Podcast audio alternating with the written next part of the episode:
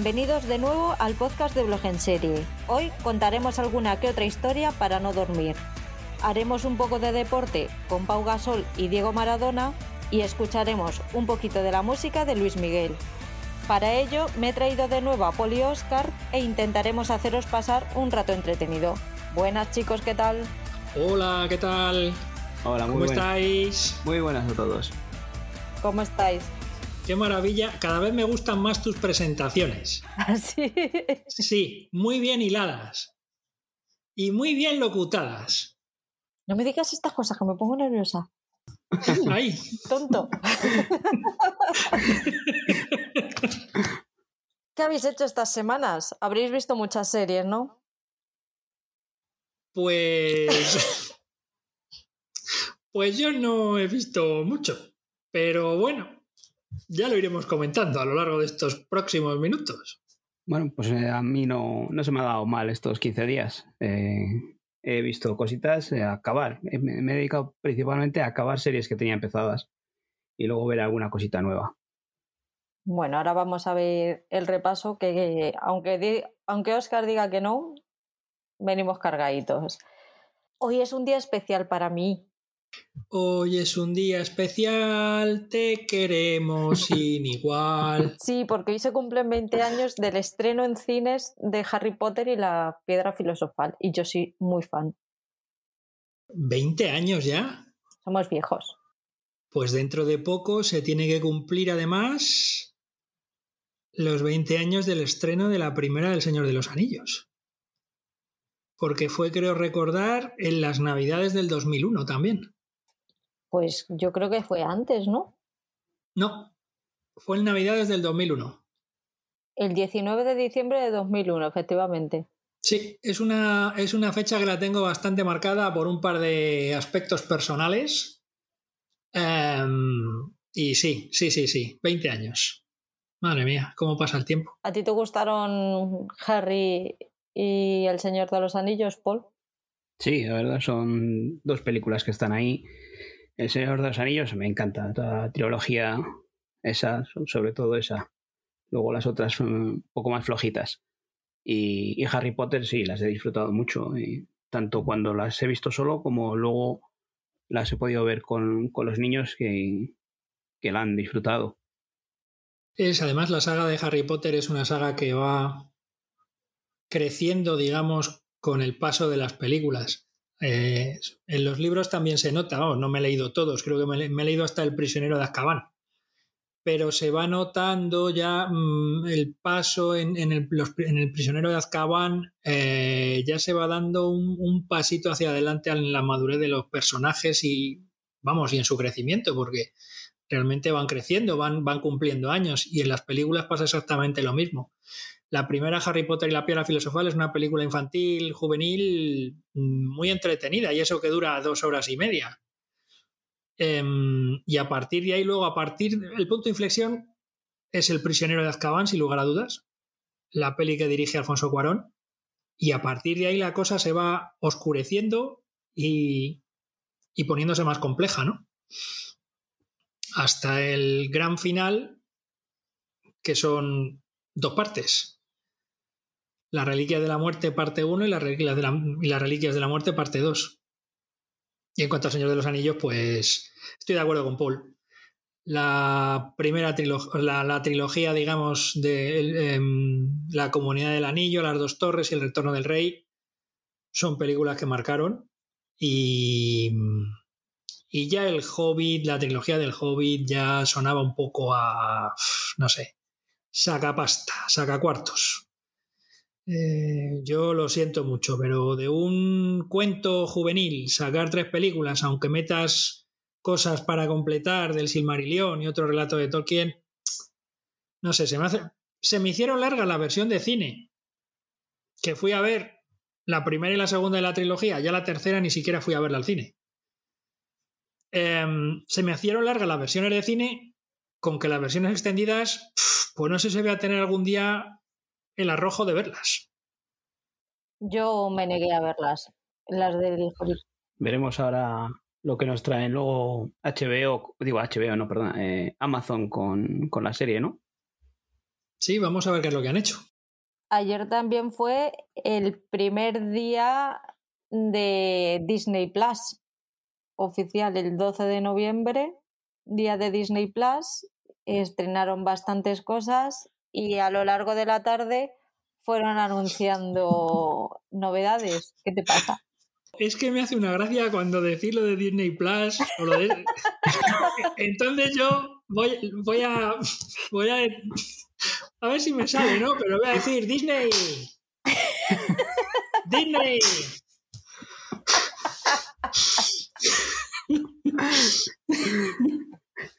perdón, perdón. Queda, queda, queda bien cuando tú, cuando tú lo dices eso, queda bien. Cuando dices el Disney más o el Apple TV más. O Movistar más. Claro. Está bien. Oye, cada uno lo llama como quiere. Que sí, que yo lo entiendo, que es del inglés. Pero no. Oye, eso ellos lo dicen así, ¿no? Claro. Porque, porque Movistar Plus y que dice Movistar Plus. Y Canal Plus. Cuando era Canal Plus, ¿qué decíamos? Canal Plus. Y Movistar Plus, que es el contenedor, el contenedor de Disney Plus, porque solo anuncian así. ¿Cómo? sí, es verdad. Los anuncios que hay en televisión. No me digas. Sí, hablan de Movistar Plus y luego si dicen, y tiene Disney Plus.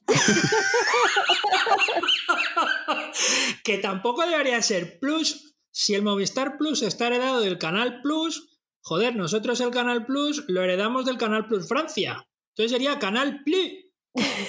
Tampoco es Canal Plus. O sea, mm, bueno, pero estas idas de olla, por favor, ya, yo ya empiezo. Así luego nos tiramos cuatro horas grabando. Me callo. Ya está.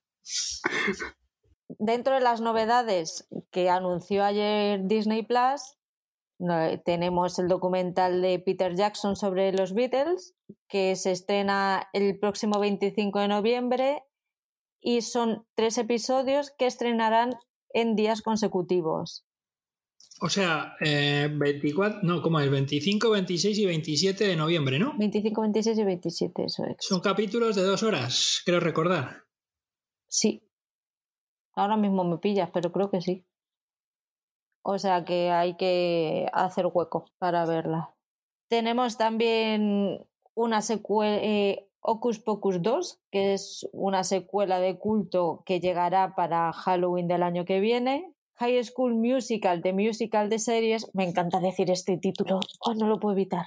Avanzan que su nueva temporada para el 2022 contará, con contará las aventuras de sus personajes en un campamento de verano repleto de fogatas, romances y noches sin toque de queda. Vamos. Vale, o sea, el que falta ahí es eh, o Michael Myers o Jason Burgess, ¿no? O Freddy Prince Jr. Uy, pensaba que ibas a decir Freddy Krueger, pero. Por cierto, he visto una foto de Hocus Pocus 2 donde están las tres protagonistas, Catherine Jimmy, Beth Milder y, y Sarah Jessica Parker. Bueno, yo la primera peli no la he visto. Eh, ¿Cómo se llamaba en castellano? Hocus Pocus. Eh, ¿Puede ser La Maldición de las Brujas? No, yo creo que La Maldición de las Brujas era la adaptación que hizo eh, Nicolas Roeg del relato de Roald Dahl. Pero no estoy seguro, lo voy a buscar, lo voy a buscar, ahora os digo.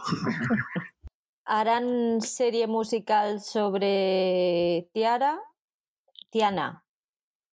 Es que esta, ¿no? peli no la he visto yo. Creo que es Tiara. Tiana y, el sapo, Tiana. Tiana y el sapo. Pues harán una serie musical sobre la peli que llegará en 2023. El retorno de las brujas es como se llamaba aquí en España. Pero en, en Hispanoamérica se llamaba Abracadabra. Muy curioso, muy curioso está más divertido ver la diferencia de traducciones entre Latinoamérica y España que la traducción del original al castellano. Vaselina. A ver, céntrate. Vaselina. ¿Películas para adultos? No. No, no. Vaselina era gris. ¿Ah, gris? Sí, señora. Vaselina. no era brillantina. No, brillantina era en España. Aquí fue aquí. Tú eres muy joven, Patri, muy joven. Joder, cualquiera que os escuche mm, pensará que estoy en la veintena, pero no. Pues casi, casi, o sea... Sí, yo ya estoy más cerca de los 40 que de los 30. ¡Uy! Los 40, aquí los pillara. Uh. Pixar eh, estrenó ayer un documental donde Peter Doctor muestra a los fans qué hay tras las cámaras de Pixar Animation Studios. Habrá serie o nueva serie de Cars que se llama Cars on the Road, que se estrenará a lo largo del 2022. Dos nuevos documentales sobre cómo se hicieron Red y Lightyear.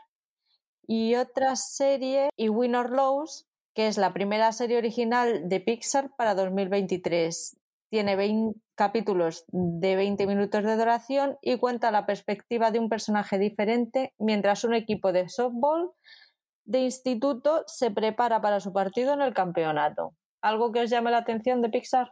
Bueno, el tema del documental este Pete Doctor, que puede ser interesante, y sobre todo Cars on the Road, porque, bueno, por circunstancias me sé de unas cuantas personillas que, dependiendo de quiénes sean los personajes protagonistas, lo van a flipar y lo van a disfrutar mucho. Los peques siempre tiran.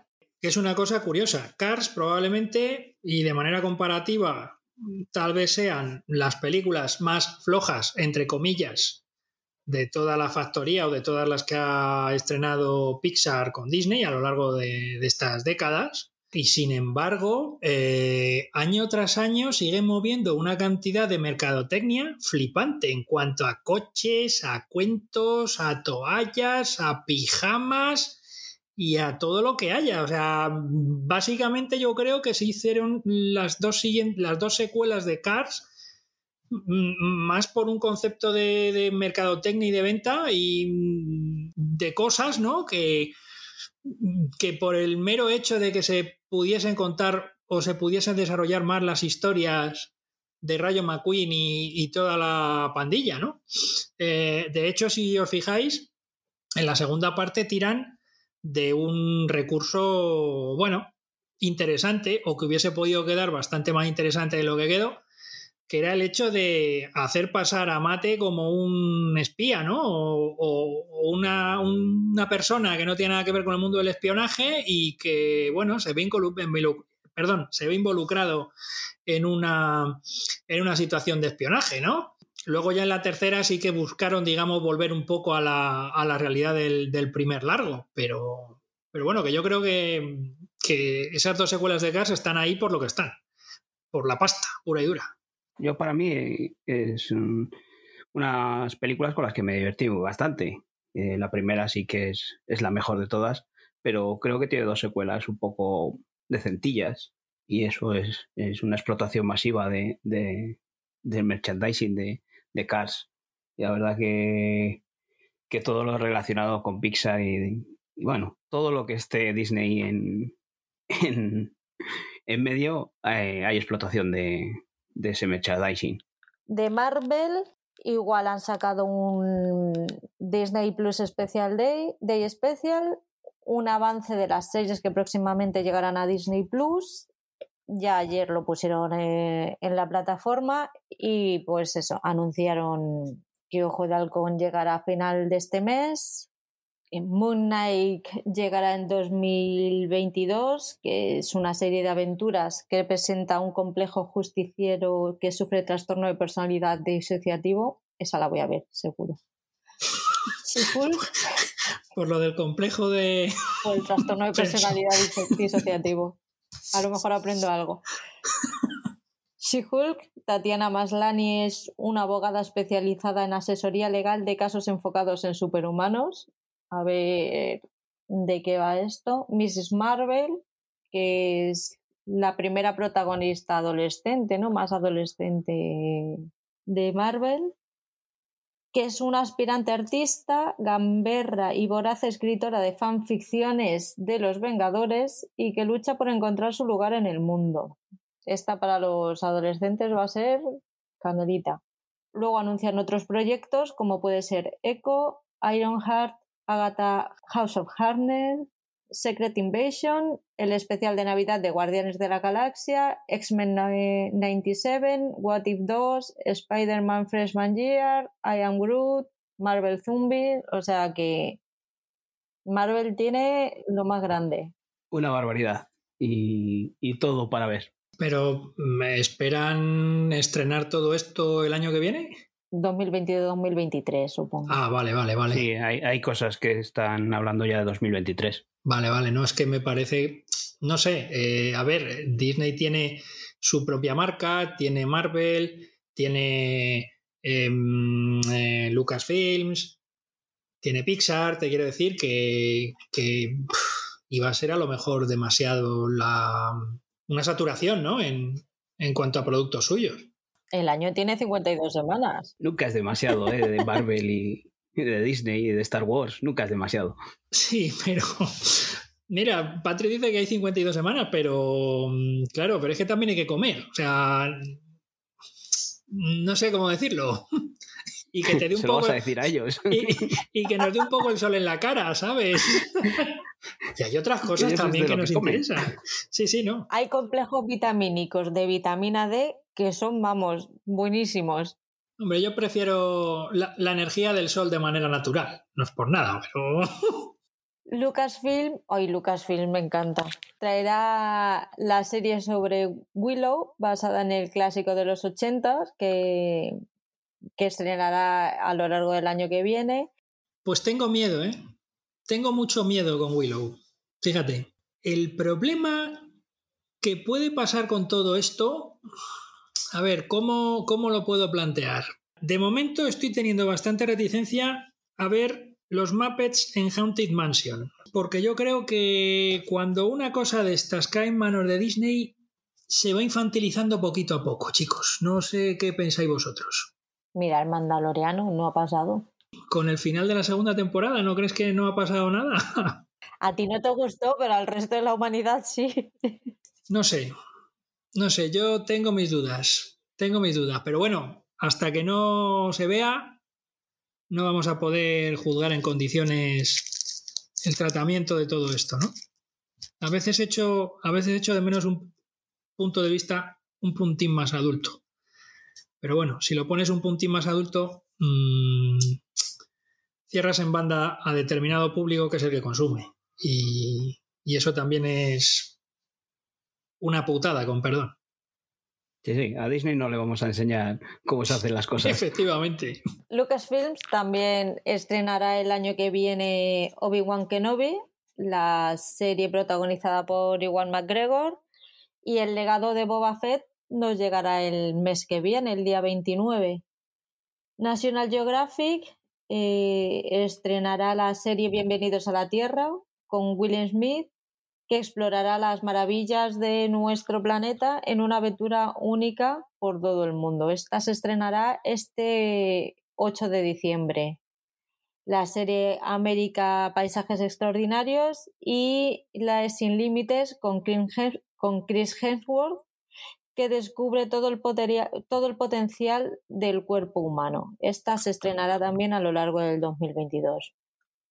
Está Chris Hemsworth, yo no tengo nada más que decir. Si sale sin camiseta, yo lo veo. Que es, es la mejor manera de explorar el cuerpo humano. Totalmente. ¿Ves cómo, ¿Ves cómo Disney sabe hacer cosas? Y, toda, y, toda, contento a todos. y todas sus reacciones a determinados estímulos, ¿verdad, Patri? Ahí yo ya lo dejo a, a su elección. Hombre, de todas formas, eh, creo que se estrenaba ya, aunque ahí no lo has comentado, pero creo que ya a partir del, del día este eh, se puede ver ya la segunda temporada de El Mundo según Jeff Goldblum. Sí, ya está disponible. ¿Y también van a ser capítulos semanales? No he abierto Disney Plus más que para ver el primero de Dopsic hoy. O sea que no te puedo decir. Ok. Pero bueno, que ya está, ya está disponible. Y luego de Star International no han anunciado series en sí, o sea, han puesto los estrenos, pero no han especificado si son, si son series o no. Pero hay una cosa que me ha llamado mucho la atención, que sí que sé que es película, pero que puede ser muy divertida. Se llama Rosaline y es un giro cómico a Romeo y Julieta, que cuenta la historia de la pareja desde el punto de vista de Rosaline, que es la prima de Julieta y exnovia de Romeo. O sea que puede ser muy divertido. Esto estando bajo el sello Star, eh, ¿se supone que va a ser más adulto? Se supone. Sí, se supone que todo lo que trae Star es de más de 16. Yo en mi interior me la imagino como la serie esta nórdica Match, en la que dos locutores de radio van comentando como si fuera un partido la vida privada de un pavo. No lo he visto. ¿Cómo se llama? Que me lo voy a apuntar. Por dentro yo quiero que sea así. Match. ¿Dónde se, ¿Dónde se ve eso? Creo que estaba en filming. ¿Pero había mandanga? Sí, claro. ¿Y la mandanga también la exponían cual partido de fútbol? Sí. Madre mía. Y visitas al Sí. señor Roca también. ¡Oh, qué maravilla! Pues todo esto de Disney con lo que dices tú, que, que no, no tenemos tiempo para más, ¿no? Pero igual lo que pretende Disney es que no tengamos tiempo para otras plataformas. Sería una buena estrategia, sí. Claro. Y la estrategia de Netflix es subir los precios. Pues bien, buen, buen camino. Mientras que HBO lo baja. Eso, encima en, en la misma semana que, que lanza HBO, HBO Max y con, con esas ofertas que, que han traído. Pero se lo puede permitir porque es que Netflix es la plataforma que tiene todo el mundo. Veremos cómo avanzan las cosas. Pero Sí. vamos, eh, yo no soy un gran defensor de Netflix y siguiendo este camino de subir precios y subir tarifas y no te quiero contar nada eso que, que ronda por ahí de, de no permitir compartir la, las plataformas.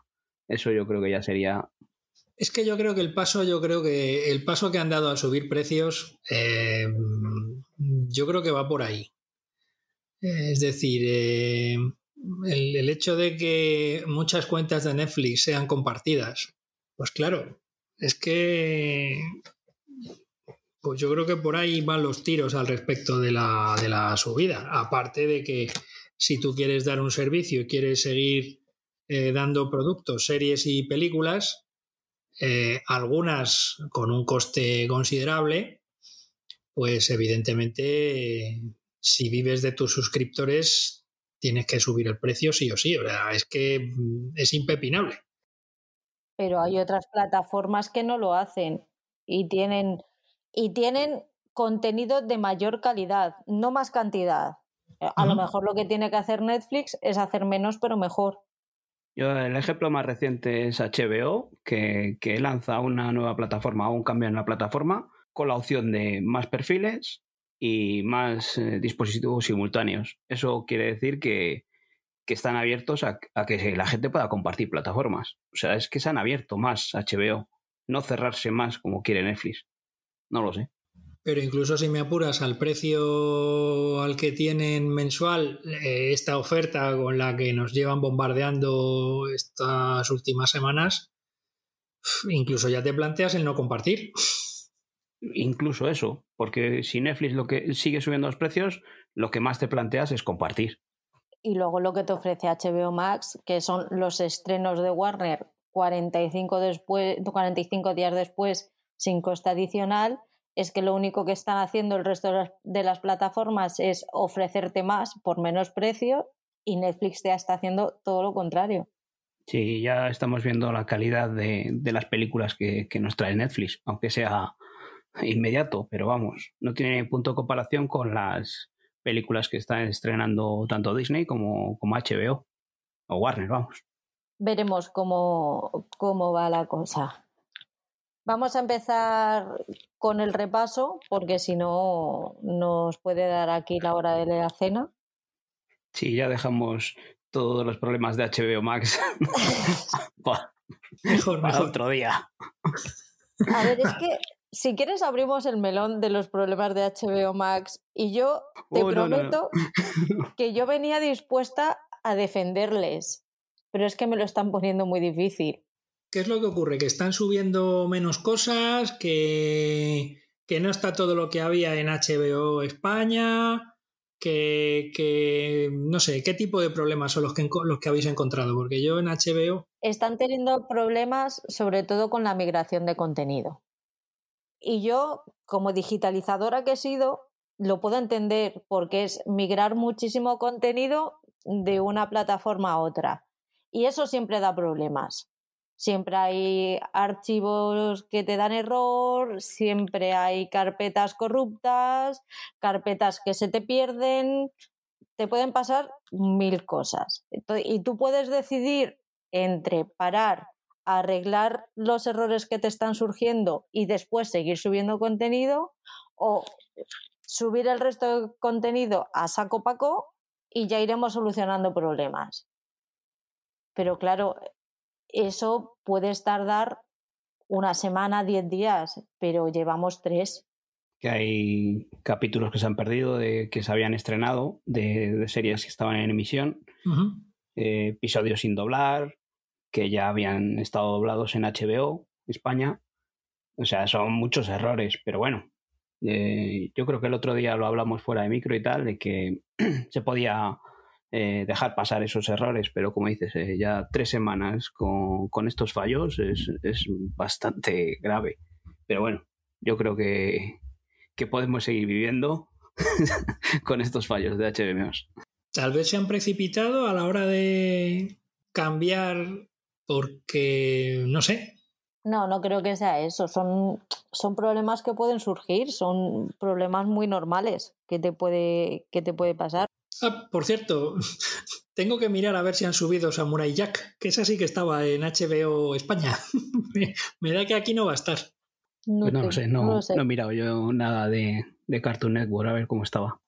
De todas formas, ahora mismo eh, sí que me he fijado en una cosa. Ahora la digamos que lo que es el diseño del interfase ¿no? de, la pantalla de inicio y demás son en todas las plataformas es muy parecida ¿eh? Eh, toda prácticamente deudora de Netflix esta casi se parece más a la de Disney más Sí, a mí se me semeja más a Disney. Con su em, columnita que te sale en el lado izquierdo, donde puedes meterte y buscar en películas y tal, y, y por géneros y ese tipo de cosas. Vamos con Prime Video, chicos. ¿Qué has visto, Oscar? Pues he visto un par de cositas. He terminado de ver Star Trek Lower Decks eh, o Star Trek Cubiertas Inferiores. Eh, a ver, yo no soy muy conocedor del universo Star Trek.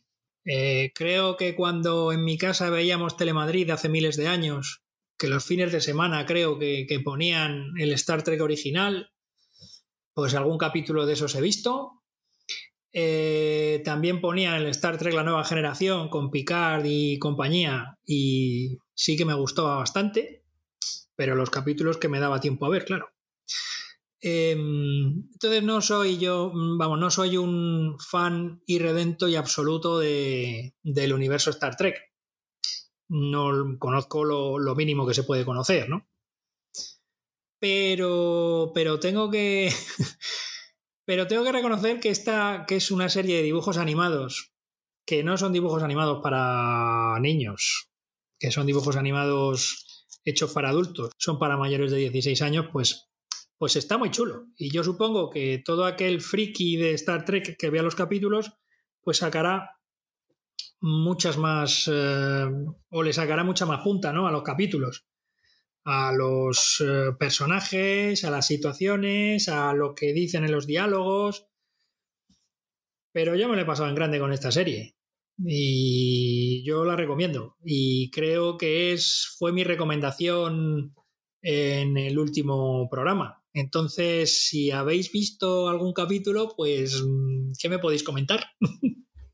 Bueno, pues yo sí que he cumplido con, la recomendación y me he visto los dos episodios que, comentamos. Y la verdad es que es una serie que tiene buena pinta, es un buen del estilo de, Futurama y, ese estilo de animación y ese estilo de diálogos, así un poco mm, irreverentes, ¿no? Mm, de hecho, ya comentaste que, que hasta cuando dicen tacos ponen pitidos y tal, lo ves en versión original y lo ponen los subtítulos con asteriscos y tal. Eh, está bien. Eh, lo que pasa es que, no sé, mm, con todo lo que hay, ya te dije que, era una serie que, que, tenía ahí puesta y la había dejado un poco a un lado. Después de ver dos episodios, he visto cómo es, cómo lo que pueden contar, pero de momento va a quedar ahí al lado aunque, aunque tiene pinta de ser entretenida, ¿eh? Pero con todo lo que tenemos, y de momento hay que poner prioridades y, y de momento quedará un poco ahí relegada. Para mí es que son dibujos. Sin más. Como los que podía ver cuando era pequeña mientras merendaba. No, no me dicen nada y es que Star Trek no me... Así que sí, está, está bien, son entretenidos, pero no, no son para mí.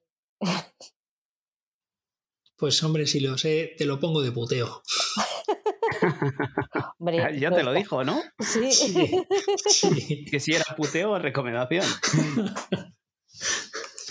La otra cosa que he visto de, de Prime Video es eh, Historias para no dormir. El homenaje a la serie de televisión española que dirigió Chicho Ibáñez Serrador y del cual se han extraído cuatro capítulos eh, que son los que se pueden ver en, en Prime Video y que son cuatro capítulos dirigidos por, pues cada uno por un director diferente. Está Rodrigo Cortés, está Paula Ortiz, Rodrigo Sorogoyen y Paco Plaza. Son cuatro argumentos pues diferentes entre sí, eh, con sus trasfondos, evidentemente. Me hubiese gustado ver los episodios originales, porque claro, siempre se decía que el momento de rodaje de eh, historias para no dormir, el tema de la censura, que había que tener cuidado con la censura, qué es lo que se podía poner, lo que no. Entonces, claro, pues eh, en estos capítulos, pues cuando es preceptivo, pues hay un poquito de mandanga, mm, algún desnudo, mm, palabrotas, en fin, ese tipo de cosas, ¿no? Eh, y por eso me hubiese gustado ver los capítulos originales, porque siendo el responsable Chicho Ibañez Cerrador y teniendo que torear a la censura de la época, no solamente también la censura, sino también el presupuesto. Es decir, en estos capítulos se ve que, están hechos con medios, que los efectos cuando los hay son muy buenos. Em, pues ya te digo que me hubiese gustado hacer la comparación. Pero vamos, en líneas generales son capítulos que sí se dejan ver. algunos me gusta más que otros. Eh, y lo que sí que son, eh, por ejemplo, el, capítulo de Rodrigo Cortés eh, que se titula La broma. lo protagonizan Eduard Fernández, Natalie Poza y mm, Raúl Arevalo. Están los tres espléndidos. Eduard Fernández es uno de los mejores actores de este país, sin lugar a dudas, haga lo que haga, y aquí está inconmensurable. Y Rodrigo Cortés eh, se nota, o sea, mm, cómo es la preparación del plano, eh, los encuadres. Eh, hay un homenaje, creo, o a mí me parece, es un homenaje a Cortina Rasgada de Hitchcock, la película Cortina Rasgada de Alfred Hitchcock, una película con Paul Newman y Julie Andrews, que tiene una, una secuencia brutal en el que se tienen que cargar o se carga Paul Newman junto con otra persona, se carga una persona. Pero hasta que se lo carga tela marinera, o sea, lo difícil que es matar a una persona, bueno, pues aquí en la broma, en este capítulo Rodrigo Cortés, hay una secuencia que es pues un remedio de esta, ¿no? Qué difícil es matar a una persona. Qué difícil. Eso en cuanto a la broma de Rodrigo Cortés. Eh, Freddy, eh, el, capítulo que dirige Paco Plaza, el protagonista es Mickey Sparvé, que está inconmensurable. ¿Cómo está este hombre también? Y es la historia de un cómico venido a menos que está grabando con Chicho Ibáñez Serrador una película que se llama Charlie y no funciona como actor, pero le ponen como compañero a una marioneta, a un títere, a, a un muñeco, ¿no? Para que le maneje cual ventrílogo. Pero el muñeco es un tanto extraño y especial, ¿no? En este capítulo también destaco eh, no, solamente la, atmósfera que crea Paco Plaza, sino también destaco en el, en el apartado actoral a Maru Valdivielso, a la que hacía mil años que no veía y está espléndida. Y también a Carlos Santos, el povedilla de Los Hombres de Paco, que hace de Chicho Ibáñez Serrador.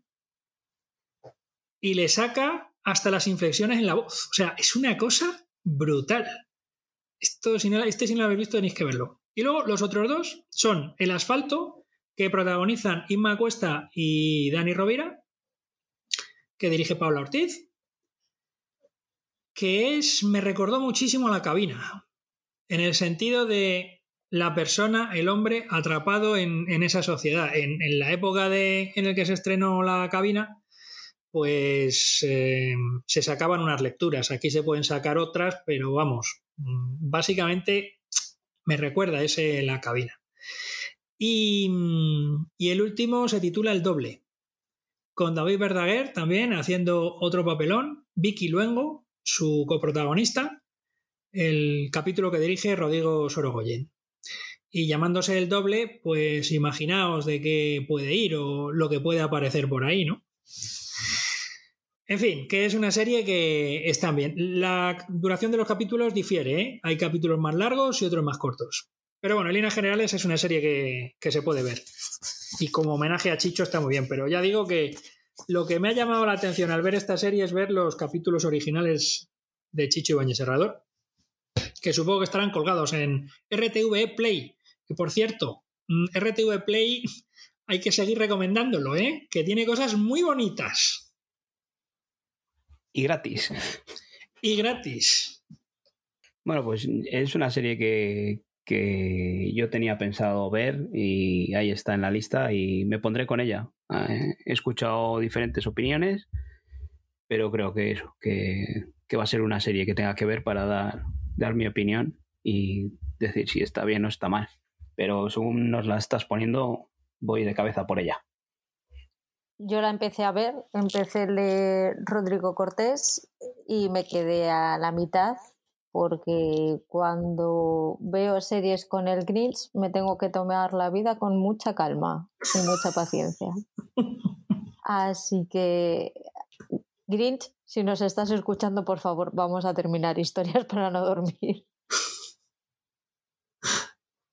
Creo que esta Historias para no dormir, la, versión original de, Chicho, me parece que también está en Prime. ¿eh? Sí, creo que también. La segunda y la tercera temporada están, sí. ¿Hay alguna serie británica nueva últimamente? El Inspector Morse o Vera. Eh, pero lo que hay son las dos primeras temporadas. Y son series longevas y que tienen más temporadas. Vamos a ver si con el tiempo van subiendo más. Yo he visto, bueno, estoy viendo Maradona Sueño Bendito. Voy por el episodio 7 que cuenta la historia de de Maradona desde sus inicios, desde pequeñito, eh, desde que empezó a dar patadas a un balón hasta, hasta no sabemos dónde, porque vamos por el episodio 7 y este señor sigue en el Nápoles y no tiene ninguna pinta de querer retirarse, de hecho todavía no ha ganado el Mundial. Eso sí, ya se está poniendo como las grecas el amigo. Lo está dando todo a tope.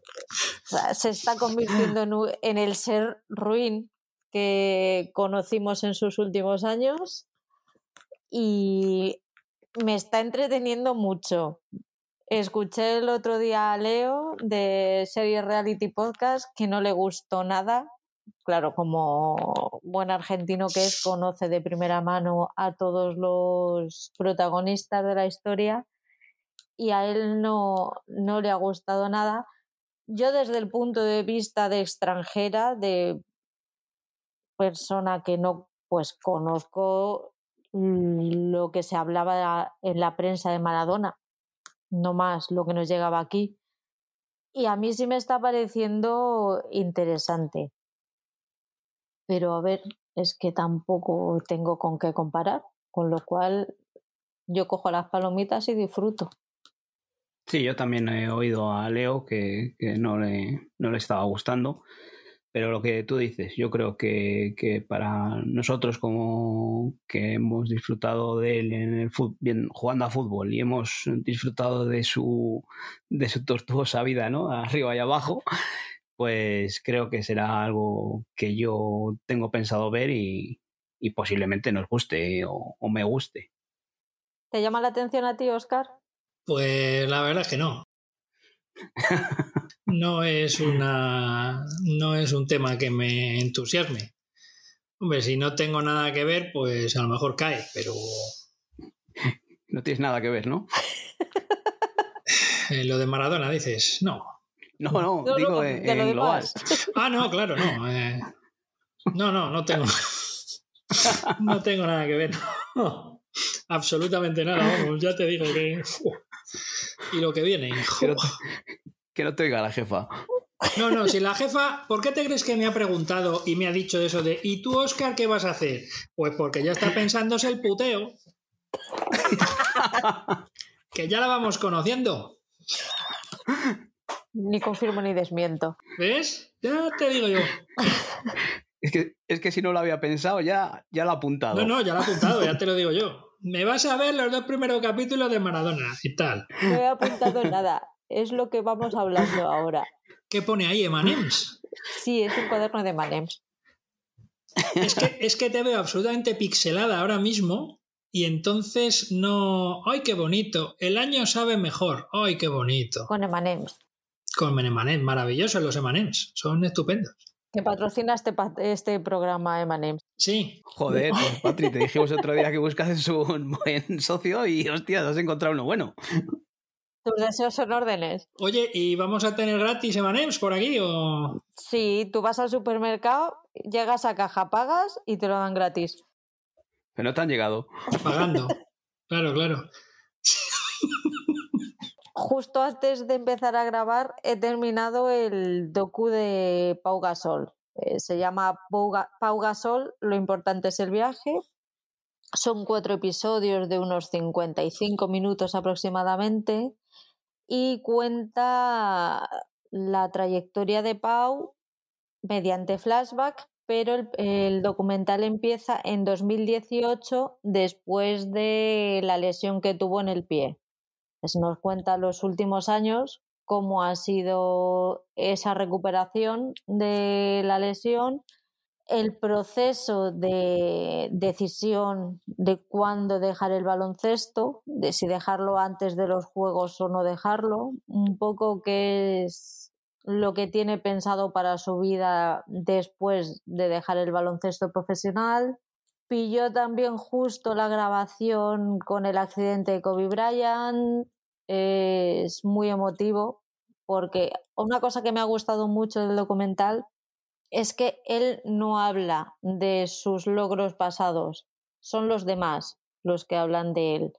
Él lo único que te encuentra es cómo lo está pasando en la situación actual, o sea, cómo está llevando la, la lesión, los problemas que está teniendo para recuperar un poco cuál es la toma de decisiones que está llevando a cabo en estos últimos años, pero todo lo que es la, la retrospectiva se la deja a compañeros, amigos, a compañeros de equipos, a rivales y está muy guay. Me ha gustado mucho, pero es que Pau Gasol me cae muy bien, con lo cual no soy objetiva. Sí, a mí también es un tipo que me cae bien, pero lo mismo que hemos hablado antes.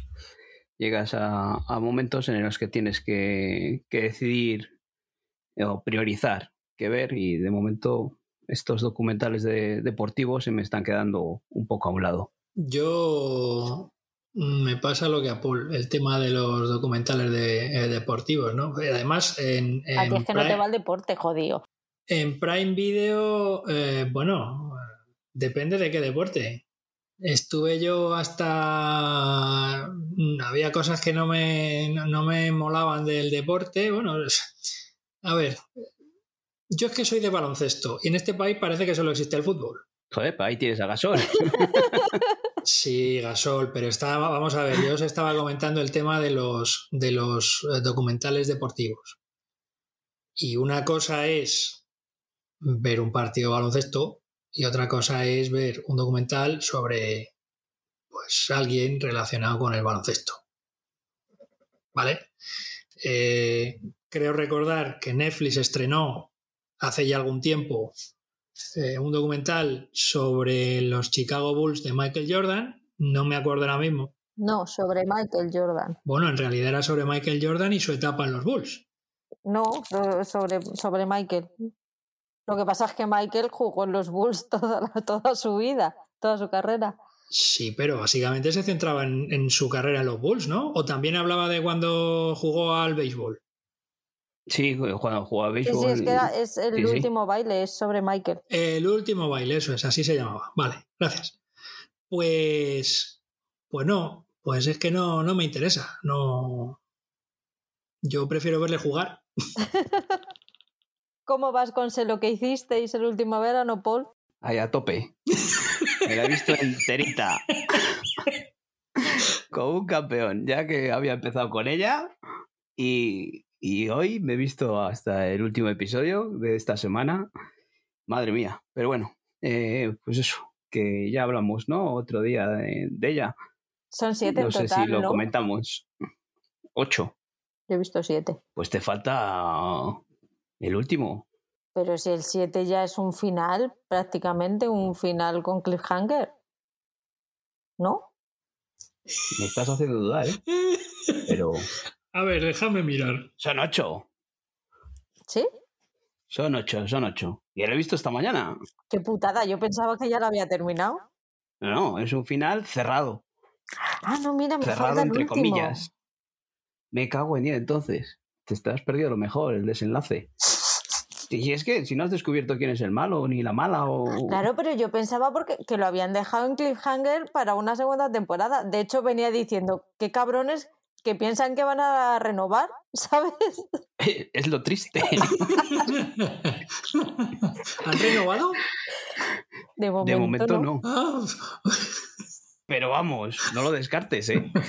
Pero bueno, eso, ¿no? Eh, ya no me recuerdo si hemos hablado de ella. Sí que hablamos un poco de ella, ¿no? De que era un reboot de, las películas de, de Sé lo que hicisteis el último verano. Lo que pasa es que aquí pues le dan otra, otra versión, otra vuelta de tuerca. En vez de ser eh, ver al señor ese del chubasquero que andaba por ahí matándoles, pues el señor del chubasquero no aparece. Y, y para ser una serie de terror, no sé dónde se han dejado el terror. Cuando hay asesinatos das, das, palmas con las orejas, ¿no? Sí, eh, la verdad que sí, que cuando, cuando matan a alguien dices, joder, por fin. Pero, pero quedan muchos vivos, es la pena. Por eso digo que, que, quedando tanta gente viva, pues eh, igual piensan en renovar. es que me veo venir estas cosas, que, te cancelan cosas así y, luego renuevan estas otras cosas. La verdad es que es una serie bastante aburrida, porque si piensas ver una serie de terror, eh, nada, vas a ver ahí una trama de adolescentes y dando vueltas para acá para allá y mamás, papás que aparecen, desaparecen buenos, malos, todos piensan que pueden ser buenos, todos piensan que pueden ser malos, mm, pero al final eh, el desenlace es, es tonto y, o igual es que me perdí yo algo entre cabezada y cabezada. ¿Te quedaste dormido entonces viéndola o qué? Una vez, no, una vez no, pero una vez no, sí. y es que encima encima te quedas dormido y dices, no sé lo que me habré perdido, pero no doy para atrás.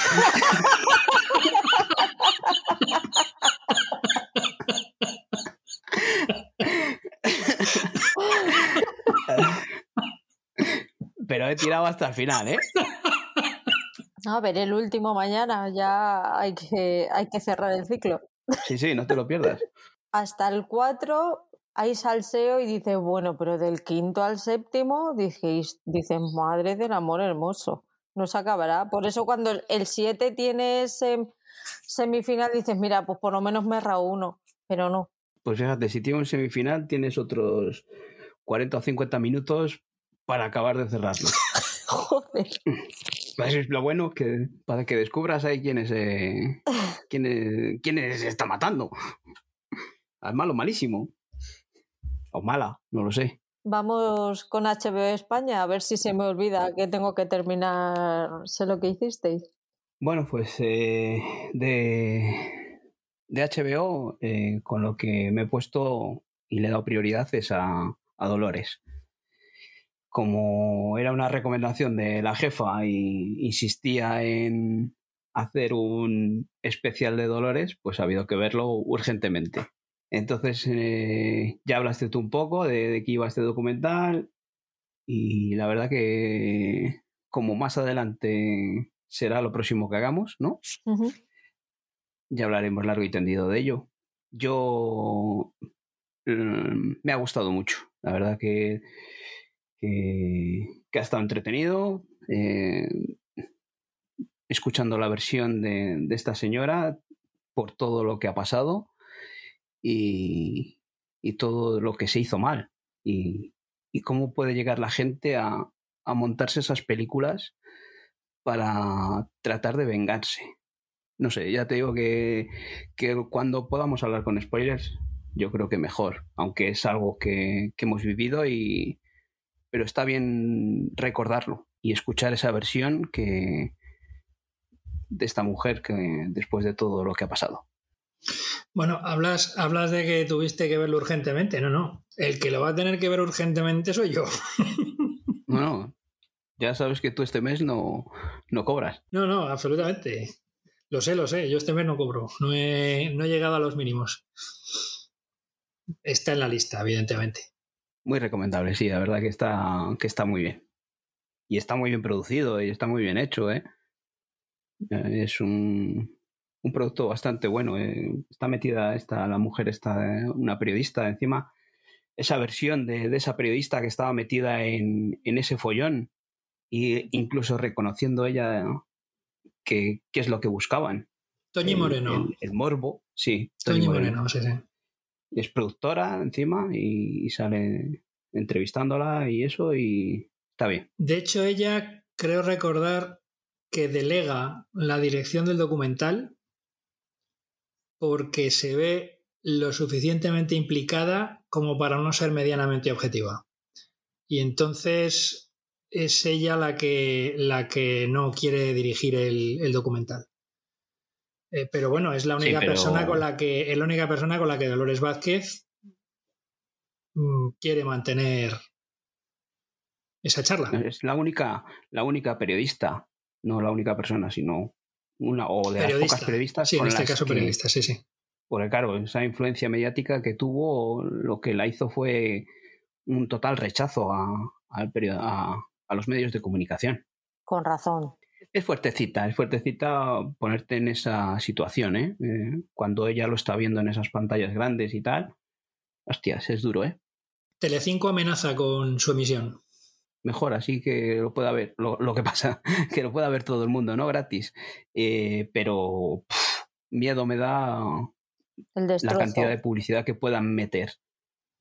No, y sobre todo, eh, imaginaos que Telecinco, igual que el resto de canales de este país, eh, fue una cadena que se aprovechó de la situación y que llenó sí, sí. horas de televisión con las que ganó muchísimo dinero. ¿Habéis visto el circo que ha montado con lo de Roceito? Pues algo sí, parecido. eso es lo que te iba a decir. Que, que ahora como emitan un, un, episodio de esto y tenga mucha repercusión de audiencia, lo van a explotar, van a sacar de todo. Entonces igual es mejor que, que tenga un equilibrio. Sí, yo supongo que ocurrirá como, como con Patria.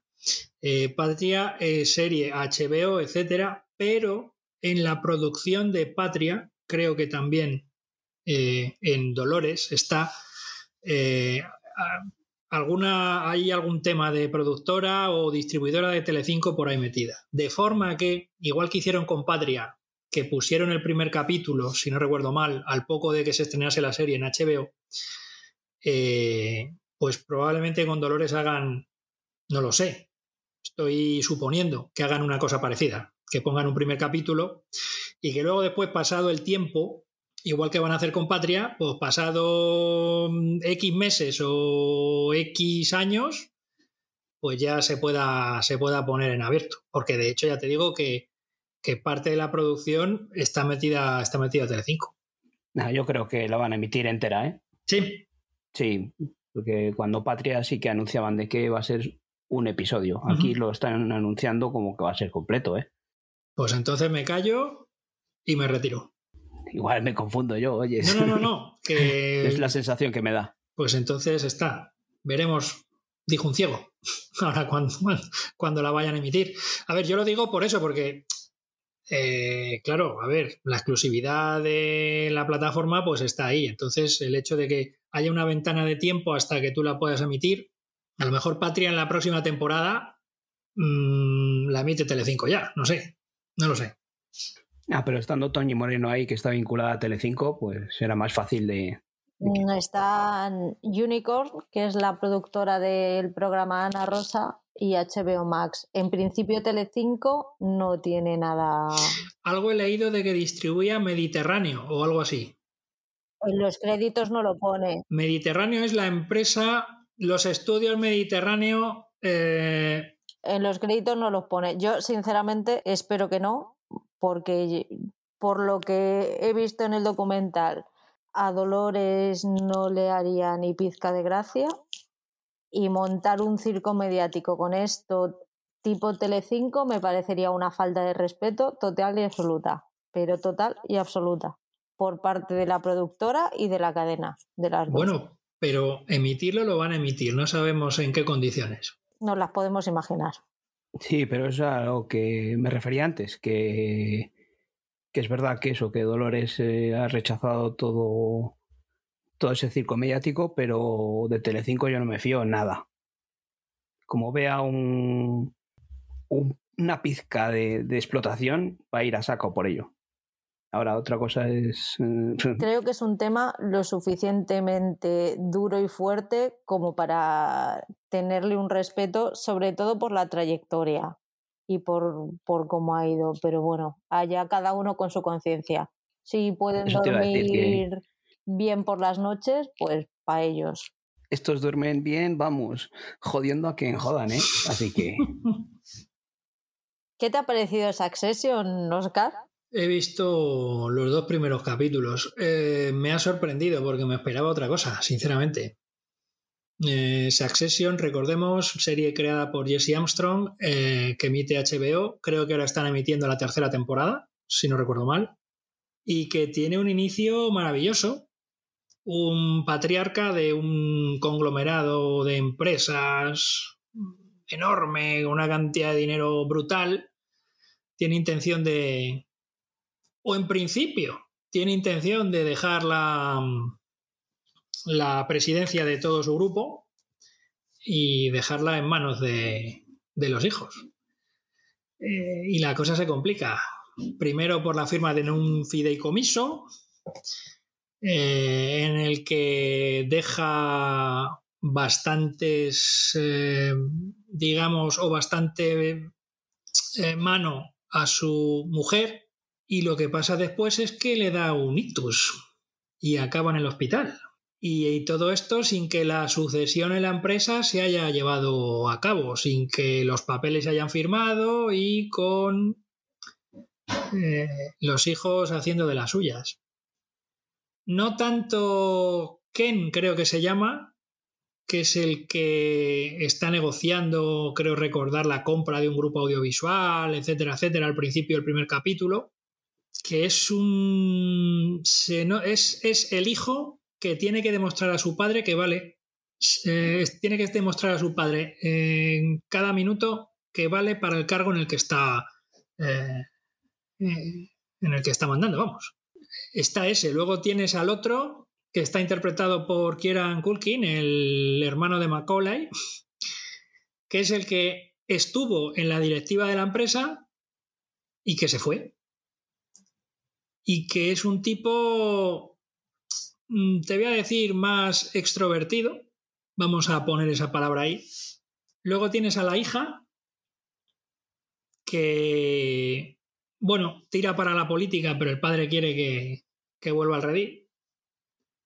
Y luego está Alan Rack, que es el actor que interpreta al cuarto hijo, que este es el, ¿cómo te diría yo? El hippie del grupo, ¿no? Porque es el que está, es el que está pensando en la naturaleza, en los, en los chakras y en todo este tipo de cosas. La hija y el hermano del Macaulay mm, son de los de mm, coger un palo y directamente hostiarles. O sea, porque estando donde están, pisan al que sea. Pisan al que sea. O sea, aparte de todo esto, aparece un pariente lejano por ahí al que han echado de un parque, al que le quitan los últimos 20 dólares que tenía. O sea, una cosa de locos. Y a todo esto los consortes. Pues está Matthew McFadden, que es, digamos, el, Tom, me parece que es el nombre del personaje, que, es el que está liado, vamos, es el que es el marido de, la hija. No, no es el, no es el novio. Eso. Todavía no. Todavía no es marido, vale.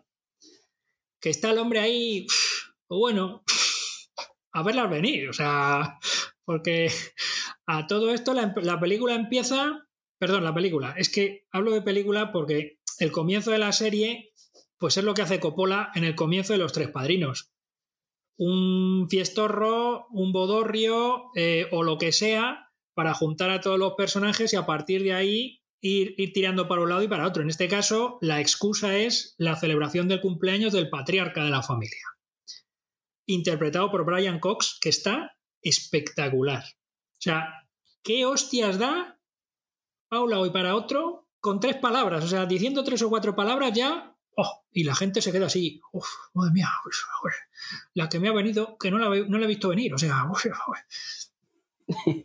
me parece una serie espectacular, ¿eh? Pues solo has visto dos, ¿eh? Pues solo he, solo he visto dos y tres temporadas, o sea, con eso te digo todo. La tercera temporada está espectacular. Me parece maravillosa. A ver, yo supongo que si hay tres temporadas será porque Brian Cox saldrá de su letargo hospitalario y seguirá. A no ser que tiremos de flashbacks en las siguientes temporadas, no lo sé. Que estoy hablando sin haber terminado de ver la primera, pero, pero es una serie brutal. Brutal.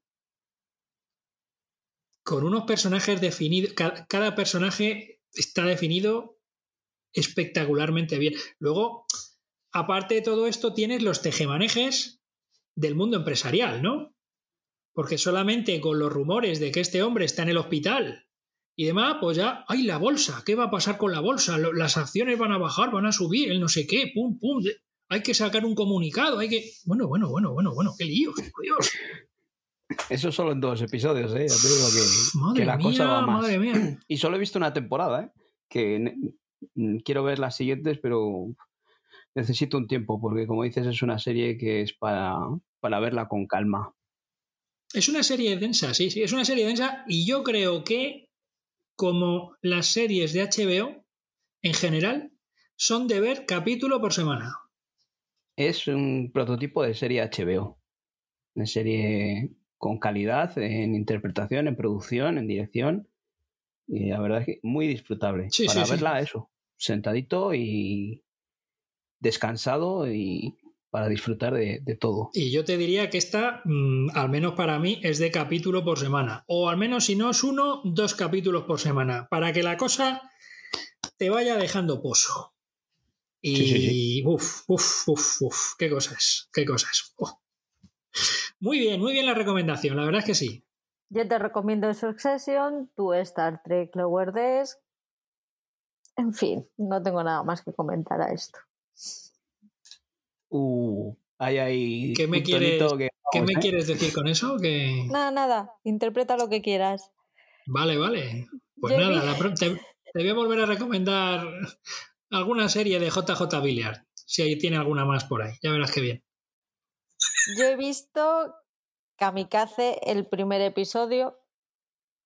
Eh, se acaba de estrenar en HBO el domingo pasado es una serie nórdica que empieza con una chica de 18 años, feliz de la vida, eh, con sus amigos de compras y una llamada telefónica le cambia la vida. Entonces, a partir de ahí, de hecho no, de hecho creo que empieza con una chica con el pelo rapado estrellando un avión en el desierto. De ahí te lleva a, en flashback a cómo fue, era su vida ocho meses antes. Ella era una chica de 18 años despreocupada hasta que recibe la llamada, un mensaje de su padre que le dice que están teniendo un accidente de avión, que la quiere mucho y que haga lo que quiera. Esas son las tres frases que le ponen el, en el mensaje y a ella le cambia la vida. El caso es que te cuenta la historia desde el punto de vista de una persona que se acaba de intentar suicidar de una manera en la que era prácticamente imposible no conseguirlo y no le sale bien. Ella quiere morir pero después de estrellar el avión en el desierto sobrevive. Y es un, es un contraste raro y me, me ha enganchado mucho, además. Tiene un punto de vista, está muy bien narrada, muy bien contada, la chica lo hace muy bien. Tengo que seguirla porque me ha, me ha, dejado con ganas de más porque no, no sé cómo la van a seguir realmente y está, está muy interesante. Pues nada, esperamos a ver qué nos vas contando de ella. ¿No te vas a animar? Sí que ya lo comentamos en el, anterior podcast que, era algo que, estaba haciendo un poco de ruido y tal. Y mm, todavía tengo ese miedo a ver por dónde va a tirar. Eh, y seguimos lo mismo de antes, priorizando y, ya te dije que, que, esta quincena me la había tomado eh, para acabar cosas que tenía empezadas y no, no me he decidido por empezar cosas nuevas porque si no, pues un sin Dios y prefería acabar cosas. Tú di que sí, tú di que sí, por si acaso, tú di que sí. Esta no te la pondría de puteo porque yo sé que si la ve le va a gustar. Así que de puteo no va. Sí, sí, está en la lista, está, pero de momento un poco más abajo.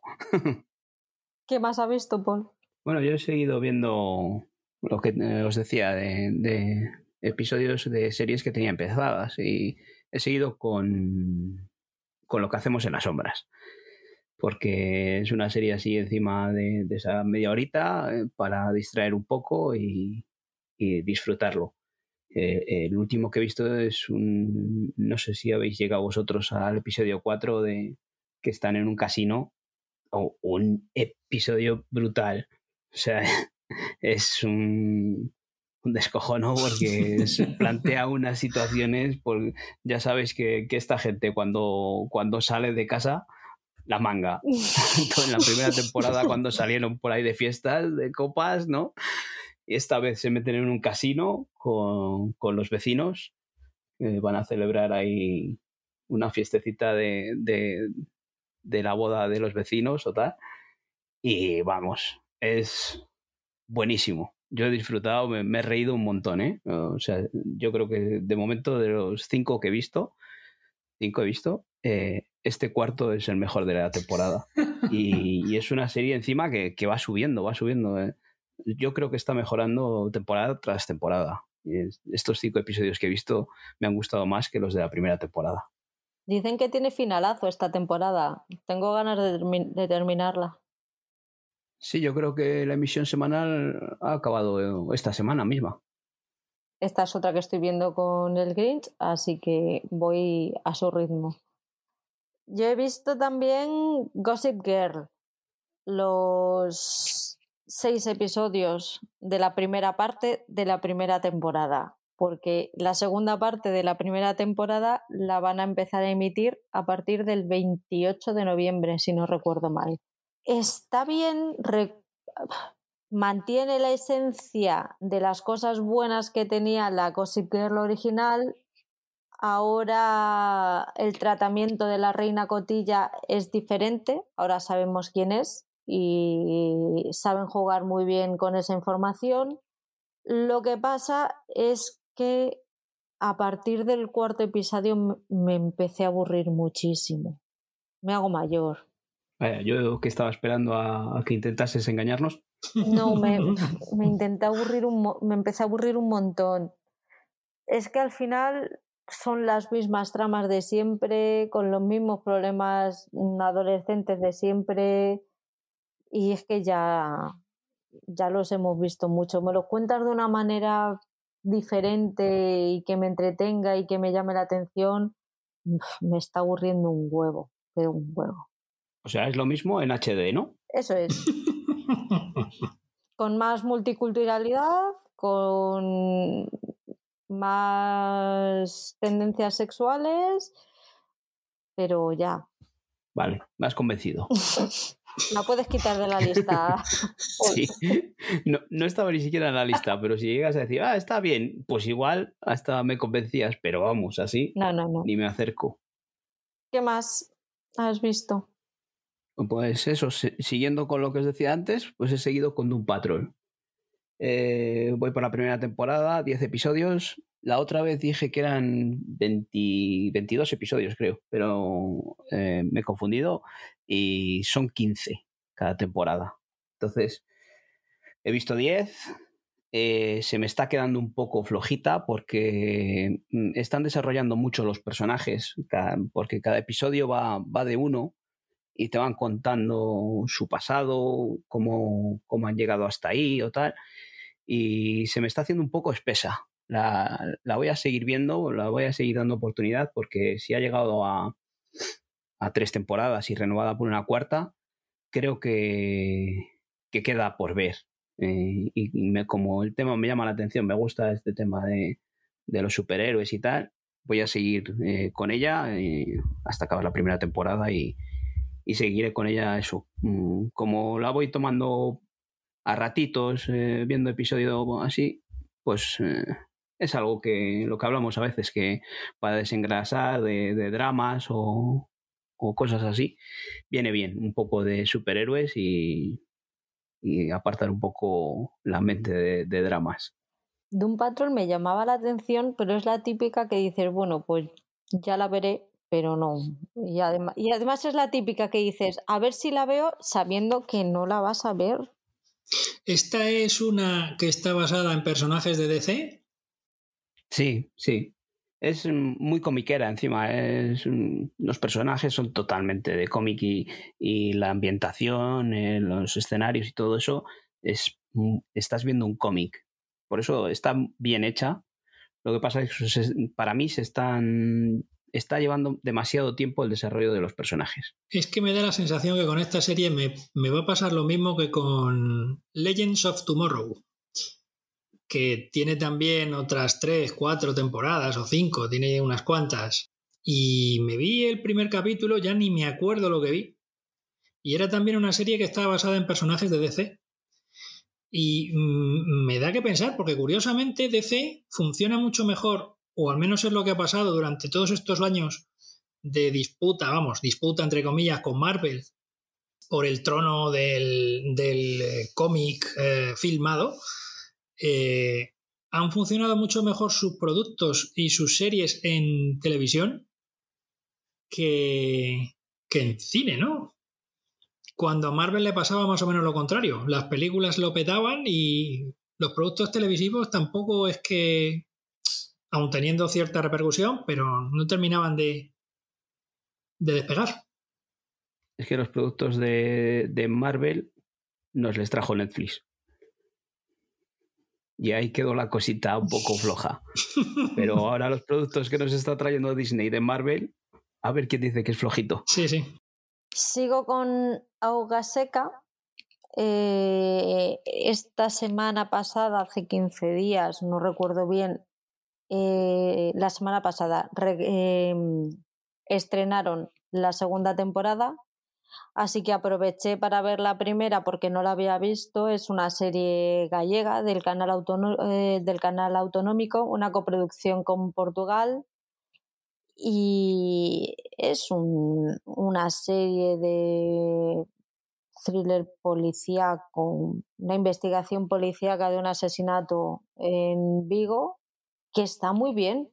La verdad es que es un gusto que podamos ver estas series de canales autonómicos que nos las acerque HBO.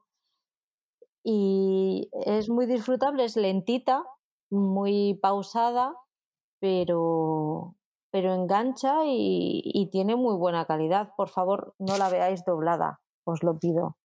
verla, verla en versión original porque el doblaje es horrible. Y ha empezado la segunda temporada, es una continuación, la cogen justo donde terminó la primera y mantiene el, el nivel. Así que tengo ganitas de saber qué es lo que pasa con ese tráfico de armas que hay por ahí. Mira, esa, esa sí me la voy a apuntar. Porque, porque es curioso, ¿no? O sea, has hablado de Galicia y tal, y, y me estoy acordando de Neboa, la serie que protagonizaba Emma Suárez, que a mí es una serie que me gustó mucho. Mucho, mucho, y estaba ambientada en Galicia. Están haciendo últimamente varios thrillers eh, así inventados en Galicia y, que están dando bastante juego. Y luego también ahora me estoy acordando de Fariña, la serie que dio Antena 3. Que está en Netflix ahora. Sí. Es verdad. no, yo la vi en, Netflix. Sí, yo la vi. De hecho. Yo también la he visto en Netflix y la verdad es que es una serie muy buena. Un producto bastante decente. Bueno, no bastante decente, muy bueno que, merece la pena también acercarse a ver otra parte de nuestra historia, porque está basada en hechos reales y, creo que a mí me encantó. Yo no la vi en Antena 3 en su momento cuando la echaron y la he visto en Netflix eh, sin publicidad y todas esas cosas, mucho mejor. Es tu momento, Paul. ¿Qué tal de Jinx? Es mi momento, solo he visto un episodio. Siguiendo tu recomendación, he visto el primer capítulo. Nos presentan. Es un documental de un true crime. Eh, nos presentan el caso eh, al personaje que, al que acusan de desmembramiento de un cuerpo que aparece en la bahía, eh, de, que resulta ser el vecino de, de este personaje, de un apartamento. Pero esconde muchísimas cosas más porque no es su sitio habitual de residencia, el apartamento estaba a nombre de una mujer, entonces ahí, ahí se avecina chicha. No lo sabes tú bien. Habrá que seguir viéndolo. Habrá que seguir viéndolo porque el personaje, eh, cuando la entrevistan, eh, porque hicieron una película, ¿no? Sobre, sobre él. Eh, Mm, el mismo, es todo lo nuestro? El mismo director del... Sí. No, todo lo bueno no. Todo lo bueno es. Mm, algo así. O las cosas buenas. Las cosas buenas. Mm. Y el, director de la película es el que. el que le entrevista. Y, eso. Eh, verle ese gesto, esa cara, las conversaciones con su mujer en ese momento, cuando está en la cárcel, eh, cuando, eh, ¿cómo es esto? A la mujer que la tienen, eh, cuando declara a la mujer y tal, las cosas que dice, cómo reacciona ella, es otro personaje, yo creo, ¿eh? La mujer. Bueno, la segunda mujer, ¿no? Porque a la primera desapareció. Y las cosas que le va diciendo, hostia, miedo me da, me da más miedo que, que el hombre este que se ha cargado al vecino. Así que seguiremos viéndolo y cuando la acabe os contaré. Voy a seguir con, con todo lo otro, que es la primera serie original de HBO Max eh, española. Está creada, dirigida y, e interpretada por Abril Zamora, que ya la conocíamos por ser co-creadora de Señoras de Lampa y en este caso nos cuenta pues la vida de un grupo de treintañeros que no a sus 30 años no tienen la vida que ellos soñaban o no están en, en el lugar en el que ellos pensaban que iban a estar con 30 años. A ver, la serie está muy bien. A mí el primer episodio no me, no me convenció mucho, pero bueno, nos mandaron los screeners de los tres primeros y me vi los tres primeros del tirón y al terminar el tercero yo quería ser parte de ese grupo. Me interesó muchísimo su vida. Fue antes de empezar a ver el consumo compulsivo de drogas, ¿vale? no me pongas esa cara. Pensé que lo decías por eso. ¿Por el consumo de drogas? Sí, es que algo había oído de que se lo pasan divirtiéndose mucho la mayor parte de la serie. O sea que los tres primeros capítulos son el gancho para luego el cuarto y acá. Ahí es donde te enseñan su verdadera cara. Ajá. A ver, sí que me interesó mucho la, la serie. Tiene muchos pros, pero también tiene muchos contras, ¿vale? el personaje de ella es muy cargante, lo que pasa es que le contrarresta muy bien el protagonista masculino. O sea, mientras que hay muchas escenas que tiene ella sola o ella con otros con otros miembros del grupo que me dan ganas de matarla y de ahorcarle y decirle, mira, cállate, porque no te aguanto más. Sin embargo, cuando está con él, la, mm, ¿cómo se dice? La mm, equilibra la forma de ser de ella tan tan con la tan pochola. Pochola, no, tan es muy densita ella, tiene ah, una forma de ser muy densa. Y cuando están los dos juntos, eh, se equilibran muy bien y es un gustazo verlos. Hay otra cosa que hace 20 años colaba, que era somos jóvenes, tenemos trabajos precarios y nos podemos permitir vivir todos juntos en un piso en Malasaña. Bien, hace 20 años eso podía ocurrir, hoy en día no. ¿Vale? Los treintañeros con trabajos precarios vivimos fuera de la M30. Hola, ya me gustaría a mí poder pagar un piso en Malasaña, aunque sea compartido. No, no se puede. O sea, ya me cuesta pagar uno en el barrio en el que vivo y ya te digo yo que no se parece a Malasaña. O sea, que imagínate uno en Malasaña. No, o sea, olvídense, señores, eso no es verdad. Ya la he visto completa y está bien, con muchos peros. Y hay otra cosa que he escuchado hoy a los, a los amigos de Podcast en Serio que tienen razón. O sea, Madrid no es solo Malasaña. Reivindiquemos eso, ¿vale? No es solo eh, la Malasaña y el barrio de Salamanca. Los pobres también existimos. y, y merecemos nuestro reconocimiento, por favor ubiquen a los pobres en su lugar. Gracias. No tengo más que decir. es que ahí los de provincias no podemos entrar. Efectivamente. también. Yo creo que igual ha sido un silencio diciendo, mm, no abramos ese melón. que España no solo es Madrid. Vale, ¿no? Hemos pensado lo mismo, creo, ¿no, Oscar? Estamos de acuerdo en eso y también estamos de acuerdo en que Madrid no es solo Malasaña. vale, eh, eh, bueno, Malasaña o, o, Barrio Salamanca o, o Pozuelo de Alarcón o La Moraleja los del extrarradio os entendemos, de verdad. Que dentro, dentro de Madrid hay muchos madrides. Eso es. Vale. Pues igual que España, tiene muchas nacionalidades, ¿no?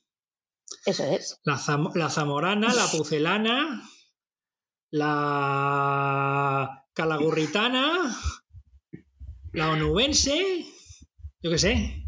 Muchas nacionalidades tiene. ¿Eh? Se abres el melón y ya sale todo. La última serie que he visto de HBO Max es Star Trek, que yo cuando leí el, la breve descripción esta que te ponen debajo de, la foto, dije, pues, mira, la voy a ver porque es que con esa descripción no me estás diciendo nada. La descripción de la serie es narra la historia de una chica que una noche se enrolla con un famoso actor. Y dice, venga, pues a partir de aquí puede pasar de todo. Pues con ese argumento directamente yo la quito de la lista, con todos mis respetos. Así. Pues está muy bien. Vale, pero ¿qué es? ¿Es de terror? ¿O es de intriga? No, no, ¿O no, es, no. ¿O es de amoríos? Evidentemente hay amoríos porque se enrolla con un actor famoso, Sí. pero luego es un poco las dificultades que tienen en mantener esa relación con todas las comillas que podáis ponerle. Pero la cuestión es que ella no sabe que él es un famoso actor cuando se acuesta con él. Ah, Al día siguiente, cuando sale del hotel, ¿no? Eh, ve un póster con la cara de- del hombre este y Ya, dice, "Hostias, pero- con quién está o no. pero vamos a ver. Pues. Y esto lo vas a tener que censurar. Famoso actor, mis cojones. O sea. Vamos a ver. Si eres un famoso actor, no estamos hablando de que seas un político famoso o de que seas un científico famoso. Estamos hablando de un famoso actor. O sea, famoso, actor, actor, famoso. Que ves tu cara en las marquesinas de, de los autobuses. Y me vas a decir que te enrollas con él y no le conoces. De Esa noche, premisa. todos los no gatos cuela. son pardos. Claro. Patri, no me hagas hablar, que podría contar. El caso es que la serie lo que te cuenta son las dudas, tanto por parte de él como parte de ella, a la hora de iniciar o no una relación entre ellos. Ella, porque él es súper famoso, se rodea de que están buenísimas y mm, pues todo el faranduleo. Y él, porque no sabe si ella está con él por el interés, si no, entonces, hay, hay varias situaciones que se tornan interesantes y que están muy bien contadas, además. Es una serie cortita de, una, de episodios de media hora que os recomiendo.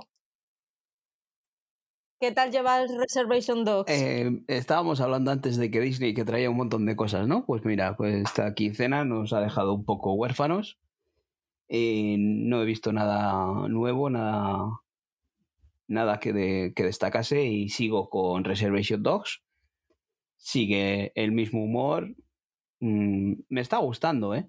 Es, es rara, pero me está gustando. Eh, me está pasando igual que como con lo que hicimos en las sombras que al principio te cuesta un poquito entrar o tal, pero la sigo viendo eh, episodios de media hora, unos chavalillos en la reserva india, con unos personajes que van apareciendo por ahí, que a cual más peculiar, y para pasar un rato entretenido, ¿eh? Encima este último episodio que, que de, esta, de, esta semana, eh, no sé, creo que ha sido de anterior, eh, tiene unos puntos de unos personajes que aparecen por ahí que, que merece mucho la pena para, para pasar el ratillo. Yo de Disney Plus he aprovechado esta mañana y he visto el primer episodio de Dopsic, la serie esta que se basa en...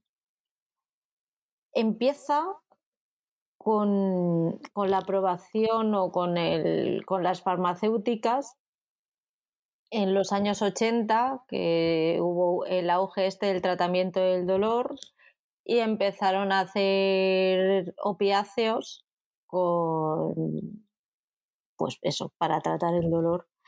El caso es que salió uno nuevo, sacaron uno nuevo e intentaron, vamos, no lo intentaron, consiguieron vendérselo a todos los médicos americanos diciéndoles que creaba adicción a menos del 1% de los pacientes que lo tomaban.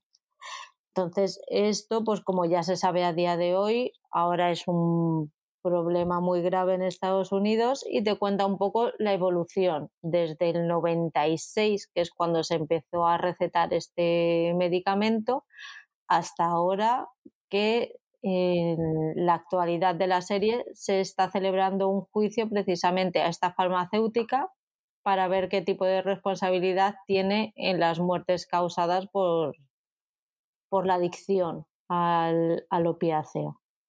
Está muy guay, está Michael Keaton además y he visto solo el primero, hay dos disponibles, pero voy a seguir con ella porque me está gustando mucho. Tiene buena pinta.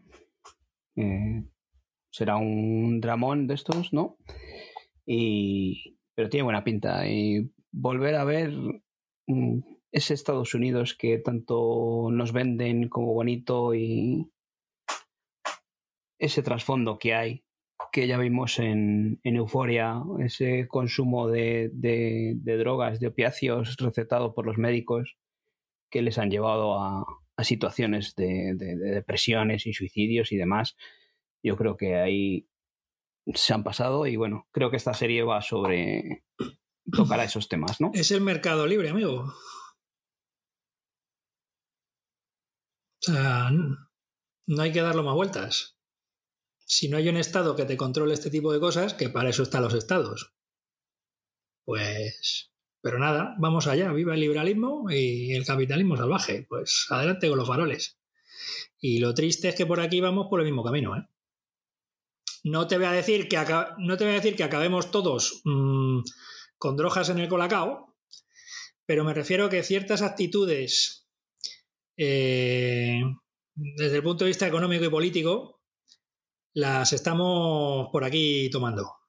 Y, y el problema no es que lo tome el alcalde de una ciudad, el problema es que lo toman muchos desde la Unión Europea. Y todo eso, pues es una pirámide que va de la cúspide hasta la base, que somos nosotros. El mitin político ya lo he terminado, lo siento.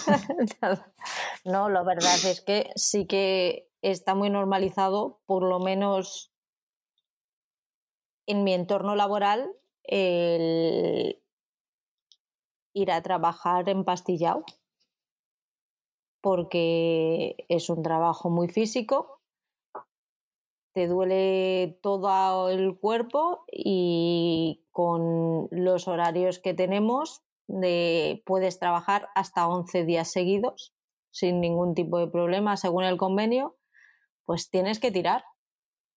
Y muchas veces para tirar tienes que tomarte algo para que no te duela todo el cuerpo. Y es así. Es triste, pero es lo que hay. Me suena, me suena. Sí, ¿eh? Sí, me suena eso. Vamos con Netflix. ¿Qué has visto en Netflix, Oscar? Bueno, pues he visto alguna cosilla. Voy a comenzar por La Mantis. La Mantis es una serie francesa, una producción de TF1 que aquí se puede ver a través de Netflix em, y que la protagonista que se conoce es Carol Bouquet, la actriz Carol Bouquet, eh, que bueno, para que la ubiquemos, es la protagonista femenina de Solo para sus ojos, la peli del 82 de James Bond con Roger Moore, aunque también ha sido modelo, y de hecho comenzó como modelo, ha sido modelo de, yo creo que de Lancôme o de marcas de estas, de, de perfumes y de cremas y demás una mujer bellísima ya en su madurez, que interpreta a una asesina en serie encarcelada. Y es que comienzan a producirse asesinatos que calcan milimétricamente los antiguos asesinatos de esta mujer. Eh, una mujer que en el momento de cometer los asesinatos pues tenía un hijo al que estuvo criando. Evidentemente cuando entró en prisión mm, pues eh, la quitaron al hijo y ella accede a colaborar con la policía si su hijo, que además es policía, eh, habla con ella. Es una serie que comienza muy bien y que me dio miedo la parte del final porque como suele pasar con este tipo de historias, llega el último capítulo, los dos últimos capítulos y lo fastidia. Y hay un amago de medio fastidio, ¿no?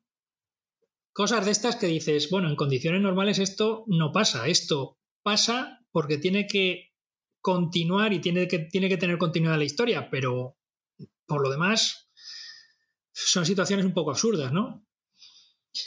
Pero, pero luego al final, bueno, remonta y levanta, levanta un poco el vuelo. Es una serie que tiene poquitos capítulos, son capítulos de tres cuartos de hora y la verdad es que es bastante recomendable.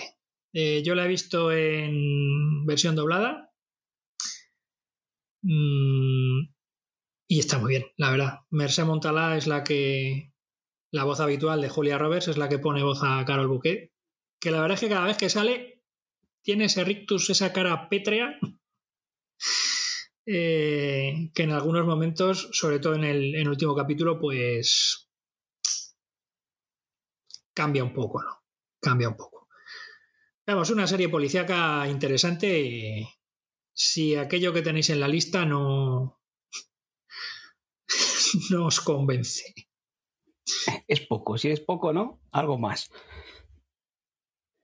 Bueno, pues yo con Netflix eh, eh, sigo lo, que hemos estado hablando antes, acabar temporadas que tenía empezadas. He acabado la tercera temporada de, de Education.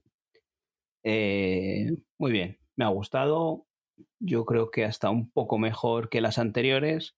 se abre todo un poco más, exploran otros temas eh, creo que es una serie mm, de adolescentes, para adolescentes, pero que deberían de, ver adultos también. Eh, porque ahí nos, nos, están contando todas las posibilidades o todas las opciones que, existen ahora de, de, relaciones eh, sentimentales, amorosas, sexuales. está muy bien, porque en otras eh, series de, adolescentes nos cuentan todo el tema este de, que si están de fiesta todo el día, drogas, eh, sexo. Aquí se toca más eh, el tema sentimental, aunque sean relaciones entre hombres, entre mujeres, mm, de género no binario, todo se toca. Y la verdad que todo con una delicadeza y que está muy bien. Eh, para disfrutar sin meterse en morbos ni, ninguna historia en tono de comedia. Eh, también nos tocan el tema adulto, de las relaciones ya mm, en una cierta edad, maduras, eh, con las separaciones, nuevas relaciones y tal. Y la verdad que, está muy bien, muy recomendable esta tercera temporada de Sex Education. ¿Cambian los personajes con las temporadas o son siempre los mismos? Los protagonistas, son, siempre los mismos, ¿no? Iguales, van, se van uniendo alguna, algún pequeño personaje por ahí, pero la trama principal. Lo bueno de esta temporada, eh, hay muchos personajes, ¿no? En el colegio, en el instituto este, hay varios personajes. Y lo bueno es que van avanzando con todos, porque aunque tengamos ahí dos protagonistas principales, eh, que es Otis y Maeve, eh, que son a en torno a quien gira todo la serie, ¿no? Esa relación de mm, lo cojo, lo dejo, te quiero no te quiero, eh, me lío con uno, me lío con otro en, ese camino. Pero luego hay una serie de personajes alrededor que tienen su, su trama y que va avanzando igual que, la de ellos. O sea, no es un personaje, o sea, unos protagonistas principales y que los demás nos van dando pildoritas. No, no. Aquí van avanzando todos a, un buen ritmo. Es lo que creo que le da más dinamismo a la serie. Sí, en cada temporada además van van cambiando los roles y van cambiando la importancia. Personajes que en la temporada anterior habían sido más secundarios pasan a tener papeles más principales, con lo cual nunca te cansas porque siempre van renovando. Está guay. Ahí coincido plenamente, menos en la, en la chaqueta de Otis. ¿eh? La chaqueta de Otis es lo más. Es lo más. No te la compro. Ya, ya me la compro yo, no pasa nada. Pídele a los reyes que, con todos los problemas que hay, me parece que no va a llegar, ¿eh? A ver dónde encuentran eso. creo que solo le queda a Otis, ¿eh? Yo le escribo en Twitter, a ver si cuela. Le escribo en Twitter, a ver. A ver, yo he visto La dura verdad de la dictadura de Franco. Es un documental alemán sobre nuestro amado dictador que en cuatro episodios nos cuenta su vida y milagro desde que era un jovenzuelo en Ferrol hasta que murió en extrañas circunstancias en el Hospital de la Paz. ¿Qué dices? No me digas que en extrañas circunstancias. En extrañas circunstancias. Todavía no se sabe bien cuándo murió de... y no le mantuvieron congelado. Pero bueno, es como, es un Walt Disney de la vida, todo felicidad. Estaba aquí para, lo que nosotros quisiéramos. Es, es tarde y estoy muy cansada, ¿vale? Dejadme vivir. El caso es que está muy bien, qué cabrones, está muy bien porque es alemán, con lo cual mm, nos quitamos las tonterías de partidismos aquí en España, de es que esto lo han hecho los unos, los otros, nada, ninguna mierda de esas. Son alemanes haciendo un documental sobre una figura política en un momento determinado, en un país determinado. Y de hecho está muy bien porque sí que hay entrevistas con españoles pero los que llevan el peso del documental son un, son un historiador alemán y un inglés. O sea que nada de este. Y está muy bien. Está muy bien porque. porque te cuenta la historia desde fuera y acaba mucho con ese romanticismo que nos han metido ahora en el Congreso de los Diputados, porque yo me acuerdo mucho de cuando yo era pequeña que había una coletilla muy recurrente que era que es que con Franco se vivía mejor, esto con Franco no pasaba. Y te lo decían en plan jocosillo, que claro, yo, niña de la democracia, pues para mí Franco había, había, había muerto hacía muchos años y no yo morí menos de 10 años antes de que menos de 10 años después de que ese hombre se muriera. Entonces lo que antes era un chascarrillo ahora se ha convertido en una proclama política y eso es un poco peligroso y hemos le hemos puesto un aura romántica a la dictadura que no que no, señores y señores, los dictadores, sean del bando que sean, son dictadores, matan gente, con lo cual son malos. Fin, no hay, no hay discusión posible. Y esto mm, lo voy a defender delante de quien haga falta. Para mí un dictador, piense lo que piense y defienda lo que defienda, es malo, es malo. Fin. ¿Qué hay de malo en este documental? Que no está doblado si lo quieres ver, está en alemán doblado al inglés y mm, con subtítulos en castellano. No tienes otra forma de verlo, con lo cual hay mucha gente que no lo va a ver. Por lo demás, yo lo recomiendo absolutamente. Em, cosa curiosa por parte de Netflix, que dobla prácticamente el 99% de los productos que se ven. ¿Es casualidad que este documental no esté doblado?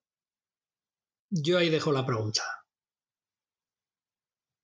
Eh, y lo, hago de dos, o sea, esta pregunta la hago de dos formas. la dejo ahí de manera maliciosa. Sí, pero también porque realmente quiero saber ¿qué decisión hay para que este documental no esté doblado? Cuando cualquier producto de mierda, con perdón, que estos que se puede ver en la plataforma Netflix, tiene su pista de sonido en castellano y este documental no. Que digo que de hecho este documental no aparece en las cabeceras de, de Netflix, le tienes que buscar y es un documental del año 2017. Ha llegado ahora a Netflix, pero está un poco escondidito. Hay que buscarle. Sí, sí. A no ser que esa es una friki del True Crime que a mí me salió. Bueno, yo tengo que decir que a mí en la portada sí me salió, ¿eh? ¿Ah, sí? Sí, sí. Pues a mí no. A mí en la portada sí me salió. Pero te sale a lo mejor durante una semana o semana y media. Luego ya... Adiós. Bueno, pues pasando por alto lo de que Patrick está un poco por ahí, que ha dicho eh, nuestro amado, amado dictador, ha dicho, sí, sí, sí. Nuestro amado dictador, que se lo pregunten a, a Bascal, ya verás lo que te dice. Eh, yo le, después de ver todo esto que tenía en Netflix pendiente, es lo siguiente que voy a ver. Sí, este sí que le tengo en la lista. Creo, creo que, que sería algo que deberíamos de ver mmm, todos o mucha gente, tanto ahora que está renaciendo este sentimiento fascista, para que todos conozcamos un punto de vista imparcial de lo que fue este señor, no lo que nos quiera vender un partido político. Uno, otro, del color que sea, rojo, blanco, azul, morado ver a alguien imparcial, que es lo que no, nos quiere contar. Y, y, yo lo que añadiría sería que gran parte de todo esto, la culpa, bueno, no sé si la culpa, la culpa en, en general es de, de, de muchos, de, de, muchos, de muchos ámbitos, ¿no? Lo que quiero dejar aquí es una reflexión, una otra pregunta, o una reflexión más bien. Qué triste que para estar bien informado sobre lo que ocurre en tu país tengas que buscar informaciones en medios extranjeros. Pero siempre pasa eso, independientemente de dónde vivas. Hombre, no sé hasta qué punto. Porque eh, aquí, con el tema del rey emérito, mmm, los medios de fuera siempre han estado no al acecho, pero sí cuando había alguna información no se callaban. Y aquí de alguna manera siempre se ha silenciado. El hecho de saber idiomas está muy bien, ¿eh? Yo recomiendo saber idiomas por eso, porque te vas a enterar más de las cosas que pasan en tu país que leyendo los medios o viendo los medios tradicionales. A lo mejor soy excesivamente radical y no estaría de acuerdo conmigo, pero no, no, completamente. De acuerdo. Por cierto, sobra, lo voy a aclarar, pero creo que sobra aclarar que lo de amado dictador es sarcasmo, ¿vale? Comillado, ¿no? Sí. Es que las comillas, no las comillas ven. no se ven, no se ven las comillas. No se escuchan, perdón, las comillas no se escuchan. Pues eso, no tengo nada más que añadir. Oscar, ¿qué más has visto? Eh, bueno, pues he visto una serie que en su momento emitió ITV que se llama Marcela.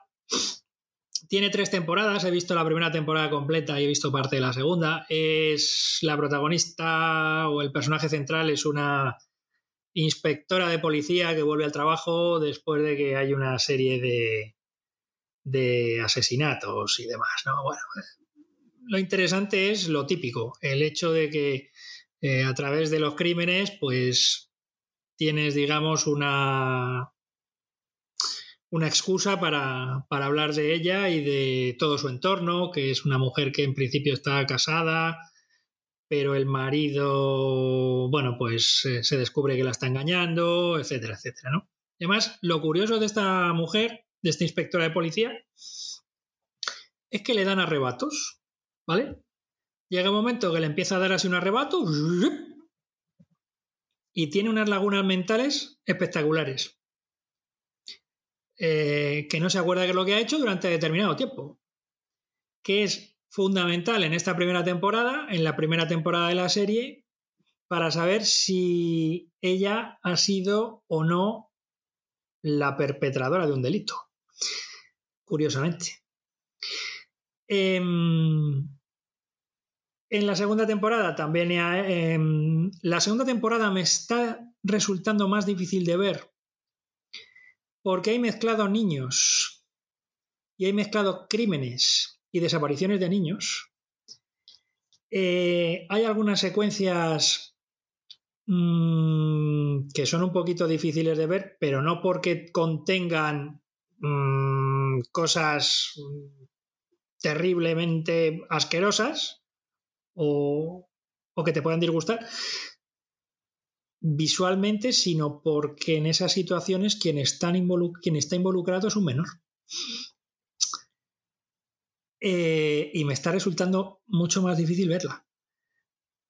Mm, también tengo que deciros que es una serie que para verla, al menos a mí me está pasando, tienes que tener el ánimo un poquito elevado porque no hay un puñetero personaje positivo realmente que digas, joder, tiene sus cosas, pero es un personaje que, puedes convulgar con él. No. Ni siquiera la protagonista, porque hay veces que actúa y se obsesiona de tal forma con su trabajo que es capaz de dejar de lado otras cosas. Eh, y Buf, buf, buf. Es una mujer obsesiva en, muchos aspectos. Pero es que todo lo que la rodea, mm, no te creas tú que es mejor, ¿eh? ¿eh? y no hay un puñetero personaje positivo que digas, es que es positivo. Pues no, no. Yo no he encontrado ningún personaje positivo en esta serie. No tengo ningún clavo al que agarrarme, nada. Pero la voy a terminar, porque, oye, ya que estamos, pues adelante con los faroles. Porque es que encima me gusta, debo ser masoquista, no sé. Te estás viniendo al lado oscuro. Sí, sí. Al lado oscuro dices. al cuarto oscuro de la fuerza con 500 botellines. Para mí, recomendable, pero es dura la serie, ¿eh? es dura. Y bueno, me queda también, aparte de lo que me quedan de la segunda temporada, y la tercera, que ya veremos.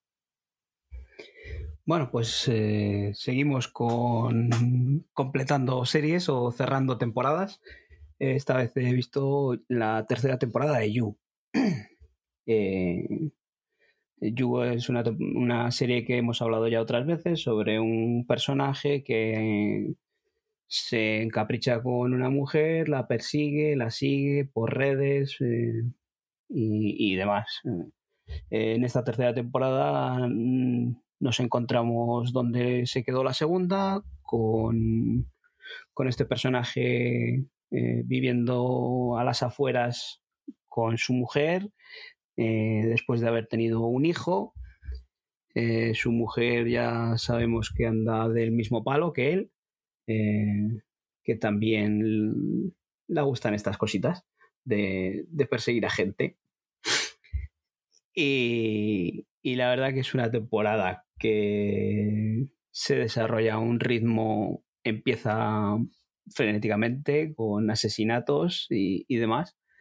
Luego una mitad de temporada que se suaviza un poco con, con estos personajes encontrando otra mujer, eh, esta mujer encontrando otro hombre, eh, de quien encapricharse y obsesionarse más bien, más que encapricharse y llegando a un final apoteósico en el que todo, todo fluye eh, rápidamente y, y, se vuelve loco y, y, muy disfrutable la serie en general.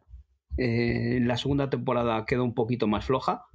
Aquí han vuelto a recuperar el ritmo y, y se han vuelto totalmente locos. Eh, que igual no es el típico asesino en serie o los típicos asesinos en serie que son metódicos tipo Dexter, ¿no? Pero a, este, a esto se les va la olla. O sea, si les da el punto de matar, matan sin, sin pensar en, si pueden dejar pistas, huellas o, demás. Entonces ahí en esos mm, puntos tenemos que pasarlo por alto y disfrutar de, de, estas idas de olla que tiene esta pareja y con un buen final que, que nos deja totalmente abiertas a, a, una cuarta temporada, a ver qué es lo que, no, nos puede traer estos personajes. Yo quiero un crossover You con Emily en París. A mí eso no me lo quita nadie.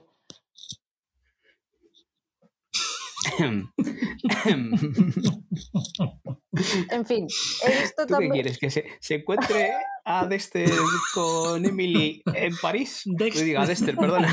Joe, A Joe con Emily en París. sería, sería muy interesante juntar esas dos personalidades. Y que la mate. Yo ahí ya lo dejo a su elección. Que lo intente. No soy yo de meterme en relaciones ajenas. En fin, No, es para acabar con Emily. un favorcito. Que no haya más temporadas. Un favorcito. Jolín, es que a mí me gustó, me entretuvo mucho. Ah, vaya. ya sabes lo que te va a poner, lo que te va a caer. ¿Viste la primera temporada, Paul? Pero cállate. ¿Qué más da? ¿Qué más da? Si, si, si ya lo está apuntando, mira, mira, mira, mira, lo está apuntando. Tengo buena sí, mira. memoria. Te voy a- te voy a- mira, ahora que me haces eso con las manos, que nuestros oyentes, nuestros escuchantes no nos están viendo, te voy a contar un día el chiste de Juan Tamari. Vale. Yo, vis- yo voy- he visto. Yo he visto. ¿Te has acordado del chiste de Juan Tamari? No, no lo sé. Me encontré a Juan Tamariz una vez en la puerta del anatómico forense. Ahí lo dejo.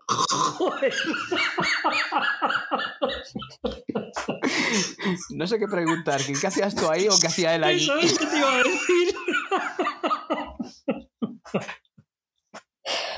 Pues yo iba al dentista y él supongo que estaría esperando a que le hicieran la autopsia a alguien. Supo- Joli.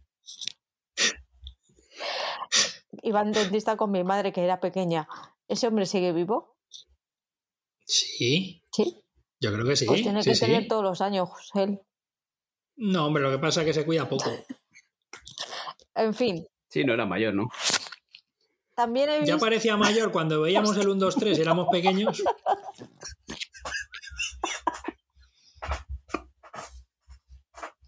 Ya no digo más, ya no digo más. Por cierto, la serie, la serie de después la voy a dejar para el puteo. Ya no digo más. También he visto ¿Dónde está Marta? A ver, la semana pasada hablé de Dolores de Rocío Bánico, pues esta semana tocaba hablar de Marta del Castillo. Vamos a hacer un tour. Ya he frivolizado todo lo que tengo que, frivol- que frivolizar, frivolizar sobre este tema, porque no está la cosa para risas. A ver, son tres episodios de 50 minutos. Repasa el caso paso por paso, tal y como lo, tal y como lo conocemos, poniendo hincapié en todos los errores policiales y judiciales, porque es que eh, fue un error todo. Todo en ese caso es un error. Entonces, lo que tiene de interesante este documental es que tiene las entrevistas al padre, madre y abuelo de Marta, las hermanas, amigos, tiene al hermano de Miguel Carcaño, llamadas telefónicas que hasta ahora no habían salido a la luz entre ellos de los teléfonos pinchados y luego tiene un girito al final de que le puede dar un impulso a la investigación y a encontrar el cuerpo de Marta del Castillo. Es duro porque ver un true crime de algo que te pilla tan cerca y que has visto en la tele en vivo es más difícil de gestionar que ver un true crime de un asesina, de un asesino en serie de cualquier otra parte del mundo, porque al fin y al cabo no lo has visto, es prácticamente una película. No cuesta menos separarse emocionalmente. Ah, Yo siempre lo he dicho y con todas las comillas del mundo lo que voy a decir a partir de ahora, ¿vale? Es mucho más fácil disfrutar de un, de un true crime a los que nos gustan los true crimes, de un true crime, de algo que no has visto, no has vivido y que muchas veces ni siquiera es contemporáneo a ti, que de casos que sí has visto, sí has vivido y muchas veces has trabajado en ellos. Entonces, pues eso. Donde está Marta también es un buen, una buena serie documental para ver que la justicia y las fuerzas de seguridad del Estado en este país también se equivocan. Aciertan mucho, pero también se equivocan. Yo, este, este documental, no, no, no es reír. Eh, no sé. Mm, ah, no me atrae mucho. La verdad que sí que lo que dices, que es un caso reciente que hemos vivido también, igual que pasó con el de Rocío Banikov, pero creo que de momento he tenido mi dosis de True Crime, como dices tú, eh, nacional o cercano. Eh, me lo tomaré con un poco más de calma eh, o darle un poco más de espacio. Porque luego encima he visto que hay por ahí otro documental con Rocío en Netflix, con el caso de Rocío Banikov y Sonia Caravantes. Sí, fue un poco la antesala del de Dolores. Claro, igual es un son un poco complementarios, ¿no? Aunque uno esté en HBO y otro esté en Netflix. Pero creo lo que te estoy diciendo, de momento mm, no me atrae por el hecho ese de, de tomarme un tiempo de algo tan cercano, de un true crime tan cercano. Bueno, la siguiente eh, que, he visto de Netflix era una que ya nos contó Oscar hace tiempo, eh, que es Misa de Medianoche.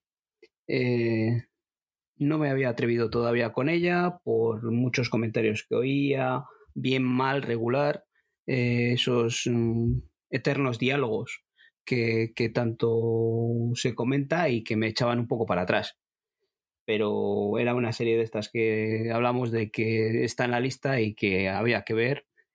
Me puse con ella y he disfrutado la hostia.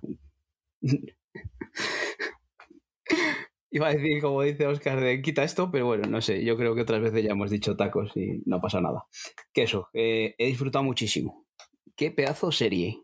Eh, sí, eh, lo que hablábamos otras veces de que si alguien quiere ver algo de Mike Flanagan, eh, después de haber visto Hill House y el terror ese que nos planteaban, esto es completamente distinto. No vemos ese terror eh, hasta el final de la serie. Mm, al principio eh, vemos un desarrollo de personajes, unos diálogos larguísimos, pero que todos tienen su cosa, todos tienen su sentido, todos tienen un trasfondo, unos planos bestiales, unos mm, unos, planos secuencia totalmente disfrutables que eh, según lo vas viendo es que dices sigue, sigue y sigue y sigue.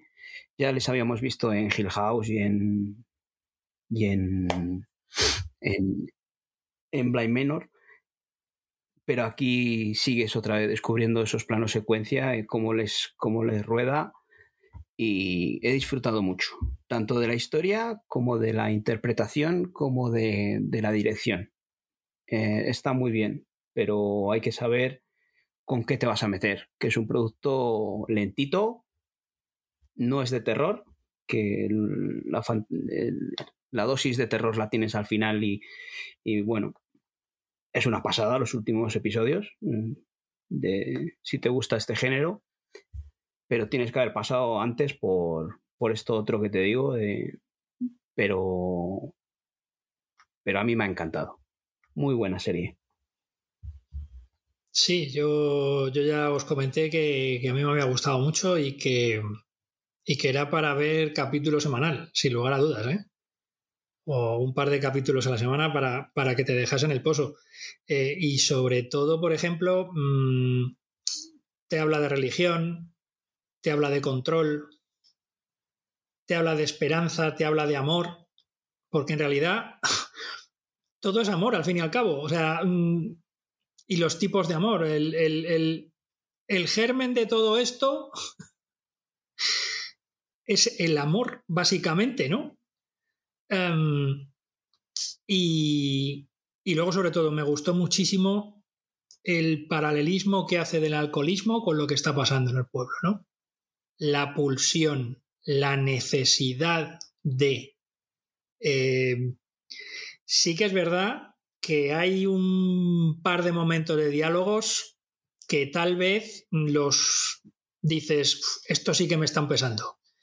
Hay uno, por ejemplo, entre los dos protagonistas que se ponen a hablar del amor en el, en el sofá de casa que dicen, madre mía, esto lo podía haber acortado.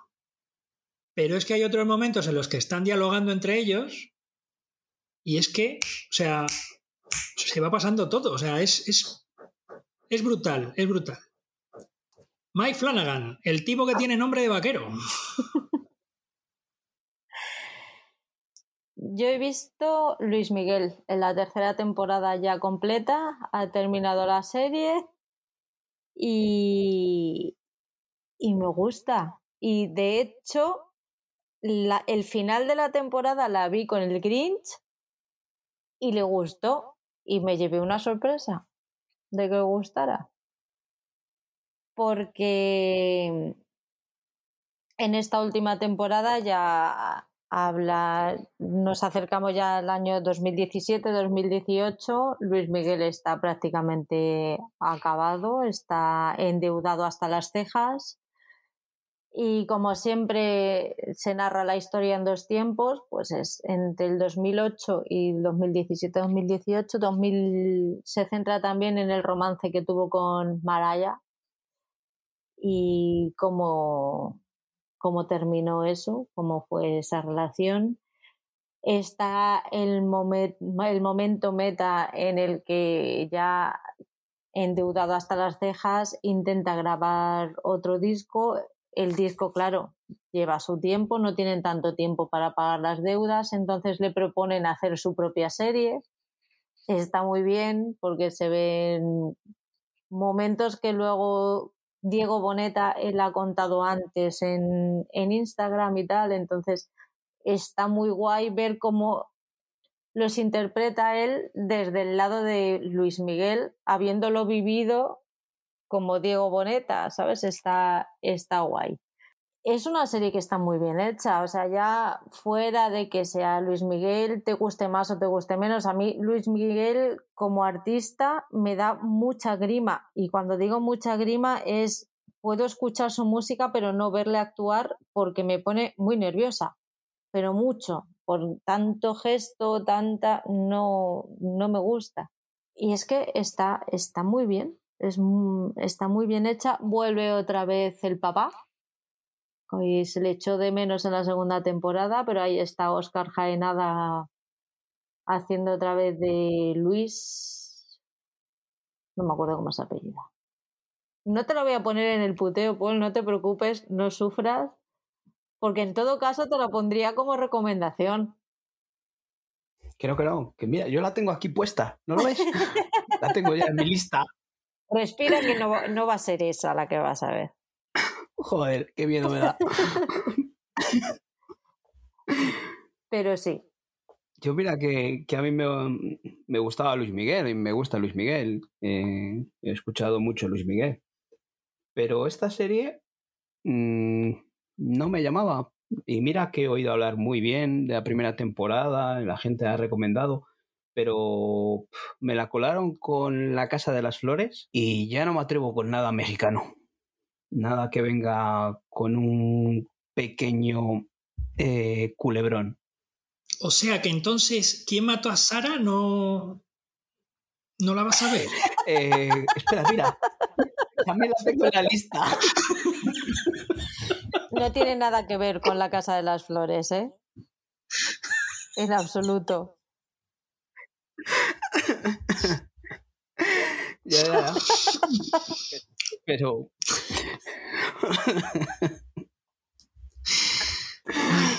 Ay. Ay. Aquí hay que tener cuidado con lo que se habla. Ya, ya voy aprendiendo de. Sí, sí, todo me gusta, todo en la lista, todo aquí apuntado. Habla de Locan Key, anda. Pues Locan Key eh, he visto la, segunda temporada eh, completa. Eh, es una serie sobre una familia que se muda a una casa, una gran casa de estas típicas de, de los Estados Unidos, una mansión en la que hay cierta magia en esa casa. Eh, encuentran llaves que abren cosas. Eh, es una serie fantástica con adolescentes de por medio eh, y también sus, sus padres o tal.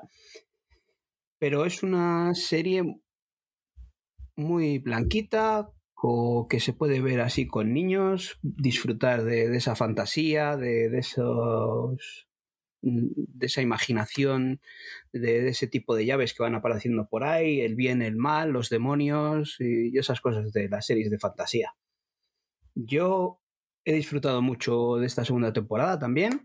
La primera me encantó, esta segunda sigue el mismo ritmo, sigue eh, aparecen nuevas mm, subtramas de, relaciones amorosas de estos adolescentes, pero la verdad que, que no, no ahondan demasiado. Eh, se centran más en esta fantasía, en esta lucha del bien y el mal. Y, creo que es una serie que, se puede disfrutar así con, niños porque eh, para adentrarles un poco en el mundo este de la fantasía está muy bien. Yo he disfrutado mucho y, y es una serie que recomiendo bastante. Vi el primer episodio y no he seguido con ella ni para bien ni para mal. me dejó un poco indiferente. Yo también sé apuntar. bueno, mientras apuntas, vamos con Movistar, porque yo, este, estas han sido las semanas de los documentales, ¿vale? Así que me, he puesto con Spice Girl, El precio del éxito, un documental de tres episodios de 50 minutos en el que cuentan pues cómo surgió el grupo quien lo creó, como al final fueron ellas las que dieron el empujón porque el, hombre que las descubrió no terminaba de, dar el paso de lanzar el disco. Ese ascenso meteórico a la fama cómo las maltrató la, prensa, todo el machismo que las rodeó desde, desde el principio, lo mal que llevaban que ellas quisieran llevar su propia carrera, que pusieran límites, que no dejaran a, los demás que les trataran como, como un producto. Ellas eran las que querían manejar su, su carrera, cuando ya se fue Gary Halliwell y ya fue un poco pues cómo fueron cómo fue un poco la caída y en el último episodio pues, el reencuentro el reencuentro el cómo está ahora mismo su la relación entre ellas cómo está ahora mismo el grupo pues el, el último concierto que hicieron en 2018 ya sin Victoria hablan un poco de la vida personal de ellas, y cómo se las demonizó por quedarse embarazadas cuando eran un grupo femenino que estaba, pues eso, casi todas sus fans eran chicas jóvenes, las culparon de los embarazos adolescentes no deseados, bueno, unas auténticas locuras que estás viendo el documental, paras de verlo y dices, es que el mundo era muy machista y es que el mundo aún es muy machista. Hemos mejorado mucho, pero nos queda muchísimo más. quien me diga que no es necesario el feminismo, miente como, un bellaco. O sea, es así, el, el mundo es machista. Hay muchísimas situaciones a las que una mujer o muchas explicaciones que una mujer tiene que dar que un hombre no simplemente por el hecho de ser hombre o simplemente por el hecho de ser mujer. Ahí está el caso de Britney, que aprovecho para comentar, chicos, que hoy por fin la jueza le ha quitado ya la tutela y es una persona que puede volver a hacerse cargo de su propia vida y me hace muy feliz. Y volviendo a las Spice Girls, pues eso, que está muy bien y que estaría muy bien que la gente lo viera porque es un baño de realidad sobre cómo eran en, a finales de los 90 y en los 2000 la sociedad en la que vivíamos, porque no nos acordamos, os lo puedo asegurar, no nos acordamos. No me llama mucho la atención. Eh, sí que eso lo que tú dices, eh, te doy toda la razón de que vivimos en una sociedad todavía muy machista y nos queda mucho por recorrer en ese aspecto. De, así que no te quiero contar eh, en esos años que me estás diciendo de los 90 a 2000 eh, cómo podíamos cómo podíamos ser, que, hemos estado hemos vivido esa época, aunque más o menos jóvenes, pero ahí hemos estado y, y la verdad que ver ver cómo éramos no sé si me hace mucha gracia. es lo que dices tú, un poco de de un baño de realidad a veces es bueno. ¿Has terminado Vigil por fin?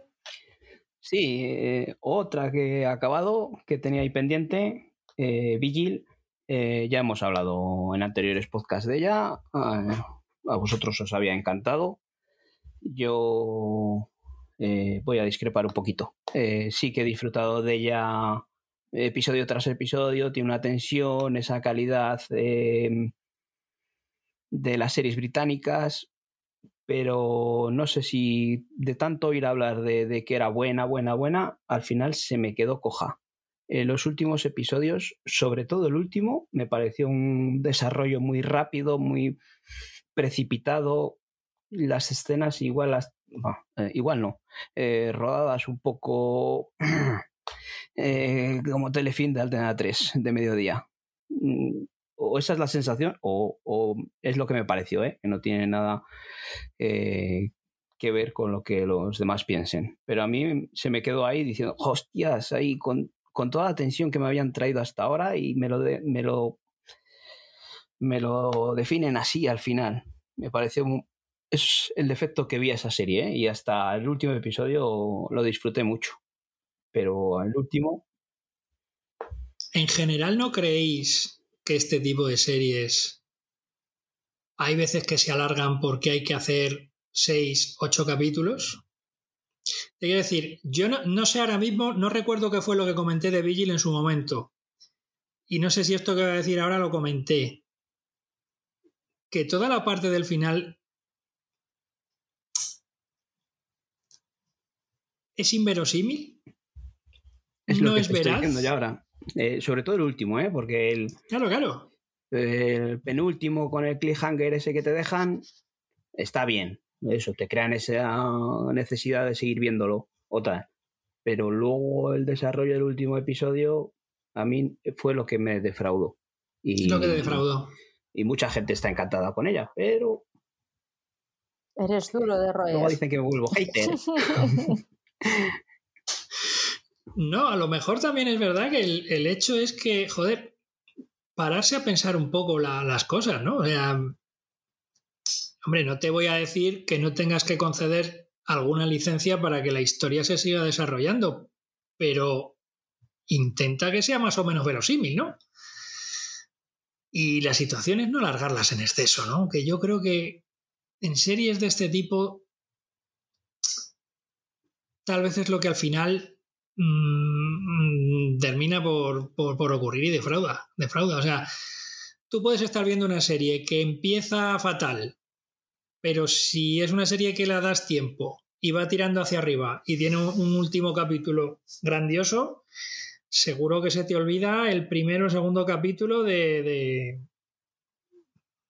pues de aburrimiento, de un poquito de, de pasar un poco del tema, pero pero claro, el problema es que ya las expectativas las tienes arriba, entonces tienes que finalizarla acorde a eso.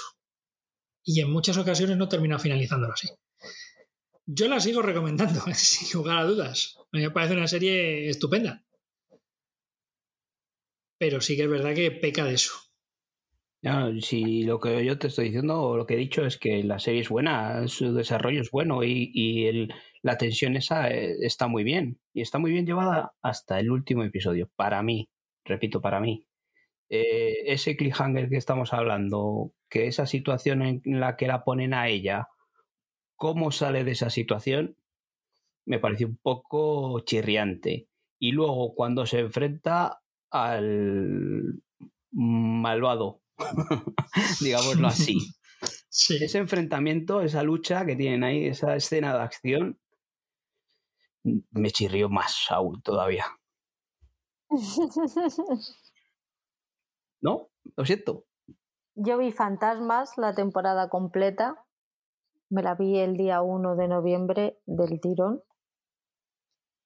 Pregunta. Pregunta, ¿está completa en Movistar? La subieron, la emitieron completa. En la, eh, la misma noche y la misma noche emitieron todos. Sí, porque las anteriores temporadas habían ido a episodio semanal, ¿no? Sí, dos. Dos cada semana. Es verdad.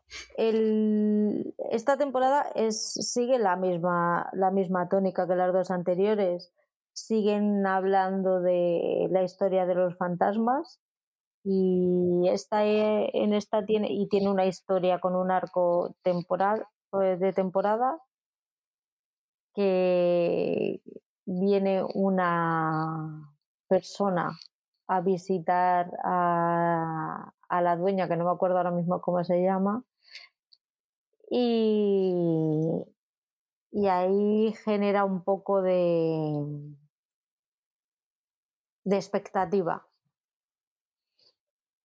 Está muy bien, sigue siendo una serie súper agradable de ver, súper cómoda, te abraza. Eh, mi hija es súper fan, está deseando ver a los fantasmas porque le encantan. la mujer que se tira por la ventana a las nueve de la noche, al, principio decía, pero ¿por qué? y ya la tuve que explicar por qué, claro. Digo, mira, pues pasa esto, hija. murió así, entonces, y murió así a esa hora y por eso lo, sigue, lo hará durante toda la eternidad. Y, y está muy guay. Y no sé si la han renovado por una cuarta temporada, pero deberían renovarla infinitamente hasta el fin de los días. Siempre que haya historias que contar, claro. igual. Yo ya cuando, yo ya cuando los quiero, a mí ya me puedes vender la moto que te dé la gana.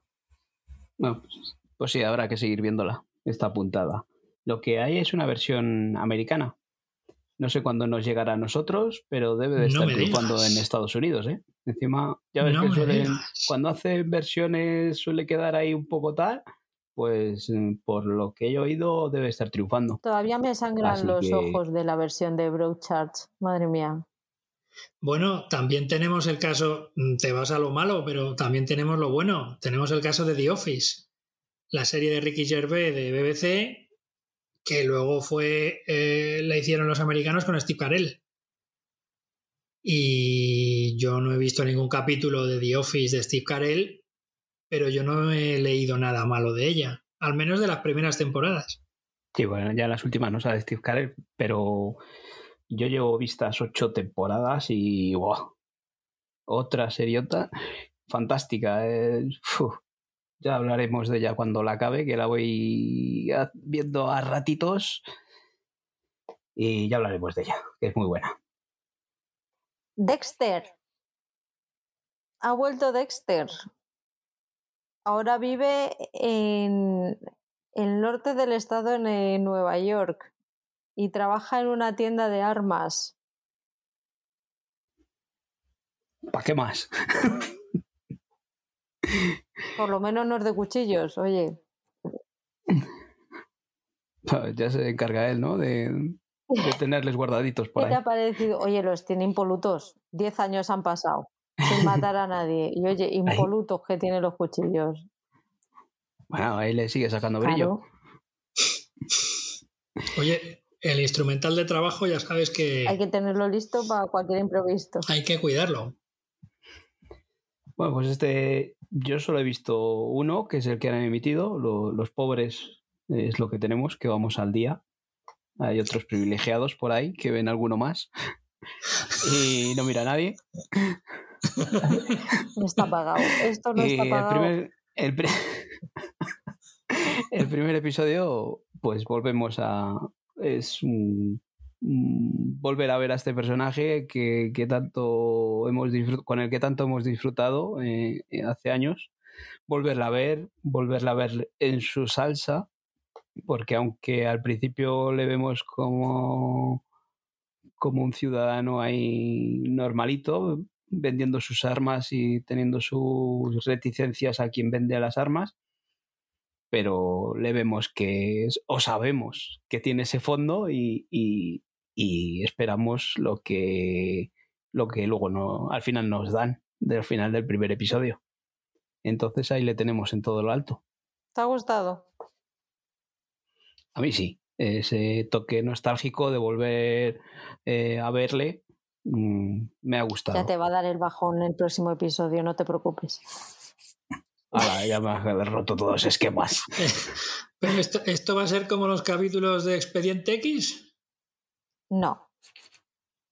¿De bajonazo tan brutal? No es que de bajón, es que digamos que se estanca. He visto tres. Vamos que no mata más. Y, y el desarrollo de los personajes es lentito. Yo creo que ya, a ver si a partir del cuarto cogemos ya ritmo, velocidad crucero, porque esto no. Fíjate cómo será que yo leí la sinopsis, vi el episodio y estaba. Eh, Dexter encuentra su, su nueva némesis que es Fulanito de Tal. Y yo estaba viendo los episodios y ya tuve que buscar en Google el nombre de fulanito de tal y decir, ah, vale, es este. ¿Cómo? ¿Te reventaron, te reventaron en la información esa el nombre de la Némesis? Macho. Luego por eso decís que por qué, que, que, por qué no quiero yo leer cosas ni, ni meterme en sitios. ¿eh? Es que es que es para reventar cabezas. Es la nota de prensa de Movistar. Pues es para reventar cabezas. Encima la nota de prensa de, Movistar eh, más. Para reventar cabezas. Caso es que es, o sea, fijaros si es lento, que tuve que mirar y, para confirmar, porque yo estaba diciendo, yo creo que va a ser este. Pero lo voy a confirmar. A ver, ayuda el que el primer episodio nos lo mandaron subtitulado en inglés, pero el segundo y el tercero ah, fuimos a pelo con el inglés. Entonces ahí yo ya tenía más dificultades para entender el de qué iba la vaina. A lo mejor eso también ayudó a que yo no me enterase, ¿vale? Pero bueno. De momento seguiremos con ella y a ver, yo solo pido que le den un buen final. Lo que todos. Que como nos dejaron, como nos dejaron la otra vez, fue una castaña terrible. Entonces, si aquí me desarrollan unos episodios un poco lentos y, al final me dan un buen final del personaje, me puedo dar por satisfecho. Mira, vi el último episodio de la temporada 8 para escribir la reseña en el blog y estaba viéndolo y estaba diciendo, madre mía, si todavía le quedan 20 minutos. no me acordaba de lo malo que era. Eso era infumable. Pero infumable. Con lo buenas que fueron las cuatro primeras temporadas. Y nos comimos las ocho temporadas, pero dobladas. Madre mía. Tenía mucho tiempo libre yo por aquel entonces. Yo no, yo dejé, dejé de grabar, se me jodió el VHS eh, cuando lo estaban echando en cuatro y creo que era la primera temporada o la segunda y ya lo dejé. Y ya pues hasta ahora, vamos, no he vuelto a ver nada más de Dexter. Pues la cuarta temporada es la bomba. Pues no la he visto. No la, no la, tienes en Prime Video. Ya, ya, sé que está por ahí. También está Se ha escrito un crimen, ¿sabes? Y la estoy viendo por las noches. Pues es que a mí me está dando el venazo. O sea que... Pero es que me estoy viendo Psych. Que esa la tengo antes. No quiero hablar de ella hasta que no la termine. Que tiene. ¿Cuánto? ¿Seis temporadas? ¿Qué tiene? Psych. Oscar, Apple. Nada, pues de Apple, nada. Eh, he comenzado a ver la segunda temporada de Ted Lasso y bien, bien. Eh, la verdad es que es una seriaza. He visto que los capítulos duran un poquito más que en la primera temporada. Eh, y que. Pero vamos, da igual. Si la cuestión es que lo que cuenten, lo cuenten en el tiempo que lo tienen que contar. Y se acabó. Dure 30, dure 35 o dure 50 minutos.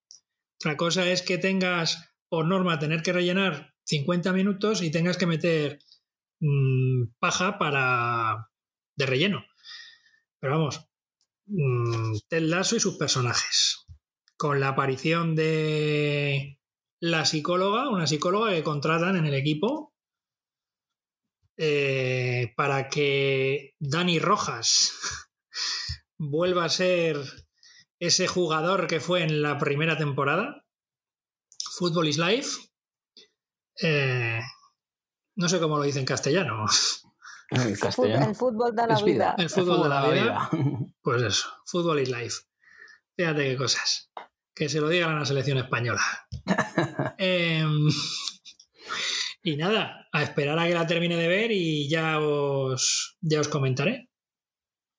Eh, pues yo, aparte de seguir al día con Fundación, eh, de Fundación no voy a decir nada porque eh, eh, aunque la gente esté quejándose de que es un desarrollo lento, yo estoy disfrutando con ella. Visualmente es mm, fantástica y yo creo que es- están repartiendo bien las dosis de acción y las dosis de, de filosofía o de matemática o de lo que de lo que trata esta serie. Yo estoy disfrutando mucho con ella. Y la otra que llevo al día es Invasión. Invasión, os he hablado otras veces de que eh, había sido un castañazo, pues esta semana han emitido un pedazo de capítulo brutal.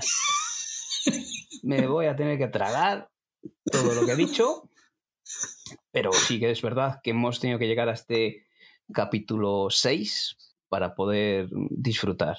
Hay que comerse los otros cinco antes de castaña. Para mí ha sido un castañazo esos cinco anteriores. Hay gente que la defiende, que, cuenta o comenta que es un- una serie en la que te están desarrollando otra forma de ver una invasión alienígena.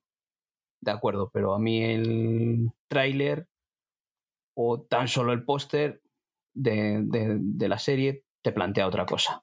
Y en estos cinco episodios no me lo habían demostrado. Pero en este sexto sí. Eh, está centrado solo en una trama porque la serie que nos venían contando cinco situaciones distintas de, de lo que había pasado, de esa invasión alienígena en la que te, mm, te sitúas en el punto de vista de ellos en los que no, en- que no saben muy bien lo que ha pasado. En el anterior capítulo ya nos dijeron o ya les comunicaban qué era lo que había pasado y en este último se centran solo en, un- en una localización. Todo el episodio está dentro de esa localización y tiene una tensión y un brutal.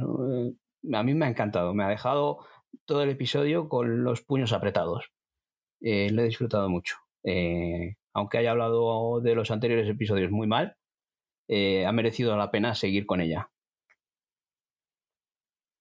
Espero, confío, ojalá eh, siga así hasta el final. Eh, si, si ahora se ha centrado solo en, en una trama, en desarrollar ese, lo que ha pasado en una localización, espero que los siguientes episodios continúen por ese, ese lado y sigan desarrollándonos cada episodio en cada situación lo que realmente es la, o sea, ver la invasión en cada localización de lo que nos han estado contando antes. Sería una buena una buena forma de seguir la serie. Ahora veremos por dónde nos llevan. Pues yo he cumplido con la recomendación y he visto, y tú también, ¿no, Oscar? Hemos visto los dos primeros episodios de Teherán. Yo había visto ya el primero, he visto el segundo y es una serie de espías que está muy bien, que es muy interesante. Tienes que, que prestarle toda tu atención. Yo me la veo a primera hora de la mañana para, para tener el cerebro bien descansadito. Y, y, sí que merece mucho la pena. No sé qué te ha parecido a ti, Oscar. Bueno, hay que decir que es una serie israelí que evidentemente se alimenta o su trama se alimenta del conflicto de Israel eh, pues con los países que tiene alrededor, ¿no? Eh, en este caso la historia comienza con un vuelo que viaja desde creo recordar que viaja desde Israel, sí, hasta o que va a Nueva Delhi. Y por circunstancias terminan aterrizando en el aeropuerto de Teherán. Eh, aunque al principio digamos que seguimos a dos parejas, una pareja mmm, de origen árabe, ella va con un burka, eh, también hay una pareja de origen israelí que van en ese vuelo porque es más barato para ir a Nueva Delhi y que no saben lo que les viene encima. Eh, me recordó muchísimo en el aspecto de la tensión a Alias. ¿Os acordáis de Alias, la serie que protagonizaba Jennifer Garner, que en realidad era una persona normal, pero que era una espía y tenía que hacer misiones? Bueno, pues imaginaos que esto es una misión de, no me acuerdo cuántos son, 8 o 10 capítulos. Y que la persona que tiene que realizar esta misión es un. es una mujer. Y que no es tan peliculero la cosa, o no está contada tan al estilo Hollywood, como Alias. Es una serie que mantiene la tensión, que Mm, estás deseando que la trama siga hacia adelante. Acabé Doctor Death, eh, una serie que, creo que le ha perjudicado el emitirse semanalmente. porque al principio creó mucha expectación y se ha ido diluyendo. Pero es una serie que está muy bien, muy bien. Eh, no conocía, había oído algo, pero no conocía muy bien toda la historia de, este doctor que se dedicaba a, operar, eh, operaba gente de, la espalda, de, la columna y se cargó o mató a dos personas por, malas operaciones y dejó a varias personas eh, con unas secuelas bastante graves de, eh, de esos resultados de esas malas operaciones. Vemos, nos lo plantean primero como dos cirujanos eh, interpretados por Alec Baldwin y, Christian Slater. intentan denunciarle o le quieren, lo denuncian para quitarle de, del medio a este doctor que, que las está liando pardas. Y partiendo de ahí, de, de, de que esos de, que estos médicos o estos cirujanos abren ese proceso, nos van contando cómo, cómo ha llegado ahí eh, este doctor, su juventud eh, en la universidad, eh, cómo, dónde ha estudiado, cómo ha llegado a conseguir ese prestigio sin saber luego cuando se mete en un quirófano realmente qué es lo que está haciendo. Él se cree que es muy bueno, él se cree que es muy listo, él, la teoría la tiene muy clara, pero cuando abre es cuando surgen todas las dudas y actúa como actúa y los resultados pues son los que los que llevaron a la muerte de esas personas y, a la invalidez de otras muchas. Entonces se va desarrollando todo, todo esto, de, vamos viendo cómo esta persona ha llegado ahí hasta llegar a los episodios finales en los que nos cuentan cómo fue ya el final de, ese juicio y, cómo acaba este señor. Si, nadie, si vamos, si conocéis un poco la historia o, se quiere googlear, pues ver qué es lo que ha pasado y si no, pues eh, dejar que te lo cuenten ellos y llegar hasta el último episodio en el que te cuentan qué es lo que pasa con este hombre al final. Eh, al final yo creo que es una serie bastante bien, muy bien interpretada por, los tres, eh, está muy bien. Eh, el, hombre este que interpreta, el actor que interpreta al Doctor Death, al Doctor Muerte, le hemos visto en... Joshua Jackson, sí. En Frige. y en... Dawson, Dawson crece. ¿En? Dawson, crece. Ese, ese. y luego, y luego eso, Alec Baldwin y Christian Slater. Christian Slater es el productor.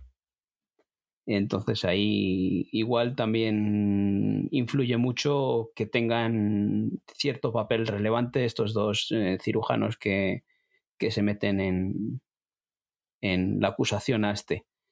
Eh, creo que igual a mí se me queda un poquito corto el desarrollo del, del personaje en sí. Eh, de, igual un poquito más corta la serie, sin centrarnos tanto en estos personajes, en estos dos cirujanos, igual había estado mejor, se había hecho más, más liviana la serie y dejar un poco el juicio, igual un, último episodio con el juicio contando cómo acaba este señor y, desarrollándonos más que está bien desarrollado, ¿eh? que nos, te enteras perfectamente de, de, cómo ha llegado ahí y cómo funciona el sistema médico o sanitario americano. lo que hablábamos antes de la privacidad y estas cosas de, los americanos. A ver si la termino. No me ha dado tiempo. Mm, no la dejes porque si no se va a quedar en el olvido. Ya, me da pereza, pero sí, sí la quiero terminar. Vamos con la serie de la quincena. La serie entre las series. Juan Pilila. Ahí es nada. El título ya dice todo, ¿no? y lo que es más triste es que no es una serie de mondongo, o sea... No, es, una... es una serie para niños de cuatro años. Es una serie danesa de animación para niños. Que, que, eso, aquí se ha traducido como Juan Pilila, está en filming y efectivamente, el nombre viene de ahí, de la pilila. Es un hombre que tiene la pilila más grande del mundo. Simple y llanamente. Y, que toma sus propias decisiones. Eso es, le vemos ¿La a este señor. La pilila, la pilila, va por libre. y le meten unos embolados a Juan, que madre mía. Había una, película, no me acuerdo ahora mismo, en la que un hombre hablaba con su propio miembro. Ya hace ya unos cuantos años. Es una animación en stop motion y esto, y, pues oyes. Pero lo que no entiendo es eso, cómo ha podido llegar a ser un éxito en, Dinamarca, ¿eh? O sea, y no a nivel de lo que estamos hablando ahora de reírnos de cachondeo, sino a nivel de infantil, de los niños. Aquí, si esto mañana lo ponen en Clan TV, pues no sé de quién estarían pidiendo la cabeza. Porque es eso, el señor este va por ahí eh, paseando y la pilila va tomando sus propias decisiones. Al principio, pues son, son episodios de cinco minutos, ¿eh? que entre cabecera, de entrada y de salida, igual el desarrollo son cuatro minutos. Eh, el hombre este va paseando por ahí y la pirila toma ciertas decisiones. Al principio son conjuntas, pero al final acaba tomando la suya. Hay, veces, hay veces que no, hay veces que sí, que, que toma sus propias decisiones, que va por su cuenta y riesgo, o, tú vas por un camino y, y ella va por otro eso, lo que siempre hemos hablado o, dicen, ¿no? Que los hombres tienen dos cerebros. Pues sí, sí, sí, sí. es, inquietante y no vuestro comentario, la, serie. también, que también.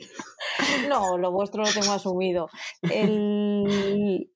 la serie, o sea, yo he visto solo uno, dije, mm, tengo que seguir viéndola, pero están llegando las navidades y mi trabajo mm, no me da la vida. Entonces, yo, pero yo la estaba viendo con la boca abierta. O sea, ojalá alguien me hubiera grabado porque yo estaba diciendo, no me puedo creer lo que estoy viendo. O sea, es que era un punto inquietante que yo decía, yo esto no se lo pongo a la niña. No, no. Pero es que esto. Eh, aquí, hay, aquí, hay, mucho que responder si lo ves, ¿sabes? Y no estoy, no estoy preparada mentalmente para tener que responder a estas preguntas. No. O sea, si aquí la gente se está quejando por el juego del calamar, fíjate si esto, si en vez de estrenarse en filming, habría estado en Netflix, por ejemplo. Que lo habrían visto los niños solo con ver Juan Pilila, le dan al clic, pero vamos, volado. Y, hubiera estado en, el, en el más 7. O sea, es que les hubiera salido en el perfil. Sí, porque en Dinamarca eh, ha sido una serie infantil. Pues fíjate aquí lo que habría dado que hablar. Invito a Netflix que la ponga para echarnos unas risas. Sí.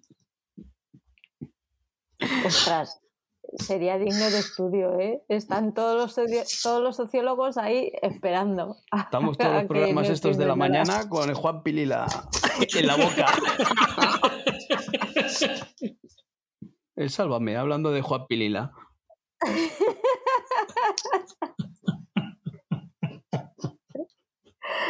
¿Sabéis qué? ¿Sabéis qué? ¿Sabéis qué? ¿Sabéis qué? ¿Sabéis qué? Hablando de pililas, dices. No. Sorpréndenos a estas alturas. Sí, ¿Cómo que no? O sea, hay, pililas también, sí. Yo, creo que sí, ¿no? hay una pilila presidencial, sí. Han estrenado ya American Crime Story Impeachment, pero aquí no se llama así. Aquí se llama el caso Levinsky. Eh, sí, porque realmente es como la gente va a saber de qué va la serie. Si tú la llamas impeachment, ¿eso qué es? Pero si tú la llamas el caso Levinsky, vaya que fijo. Ahí hay un vestido manchado seguro. Le podrían haber llamado la del vestido manchado, pero quedaría un poquito denigrante. Entonces es mejor llamarla el caso Levinsky. A ver, he visto los dos primeros episodios que son los que se han emitido en la sexta. Ya he visto que están colgados los dos siguientes en A3 Player Premium pero no me ha dado tiempo a verlos. Y no sé si me gusta. O sea, me interesa, pero no sé si me gusta. Con la guerra que has dado, ¿eh? No, no, no, me interesa mucho y la voy a seguir viendo, pero no sé si me gusta. Creo que no eres la única. O sea, se me quedó un cuerpo raro. He leído un par de cosillas al respecto y no ha debido de gustar tanto como las dos temporadas anteriores de American Crime Story. Es, es bajona, es bajona respecto a las dos anteriores. Para empezar, he visto una foto de la que supuestamente es Sarah Paulson y no la conozco. Lleva kilos de maquillaje encima y no la conozco. A ver, de momento estamos ahí en, en la previa al escándalo estamos ahí con el caldo de, con el caldo de cultivo. Pero aún así hay algo sucio detrás y no solo el vestido. ¿Sabes? Hay algo mm, que no me... No, no, hay algo que no me está... Todavía no, lo no he identificado el qué. Pero hay algo que me echa para atrás. Ya, me estás echando para atrás. Vamos, yo poniéndola, la pusieron en la sexta, eh, no, no la he visto, o sea, no. No sé, no, no. Ah, ya iré diciendo más según vaya viendo más, pero estos dos primeros episodios no me han, no me han convencido del todo, pero la veré completa. Oscar, llévanos a, a Reino Unido, por favor. Sí, espera, espera que nos ponemos un poco a monóculo y sacamos las tacitas de té y nos sentamos a tomar el té. A mí como un whisky escocés con una galleta de mantequilla. Para untar. Para que pasen. Nada, básicamente sigo viendo eh, lo que he estado viendo estas últimas semanas. Sigo con la temporada 3 de Shakespeare y Hathaway, el procedimental donde hay dos detectives privados Sitos en Stratford upon Avon, la localidad de Shakespeare, eh, que siguen, pues eso, investigando crímenes cuando los hay, o robos, o lo que sea menester. Luke Shakespeare y Frank Hathaway, los, los personajes protagonistas. Mark Benton y Joe Joyner, eh, los, que, los actores que interpretan a estos personajes. Y también sigo con el detective Jimmy Pérez y Shetland en su sexta temporada. Una trama en la que, bueno, pues eh, siguen apareciendo de vez en cuando algún muerto más y algún atentado más.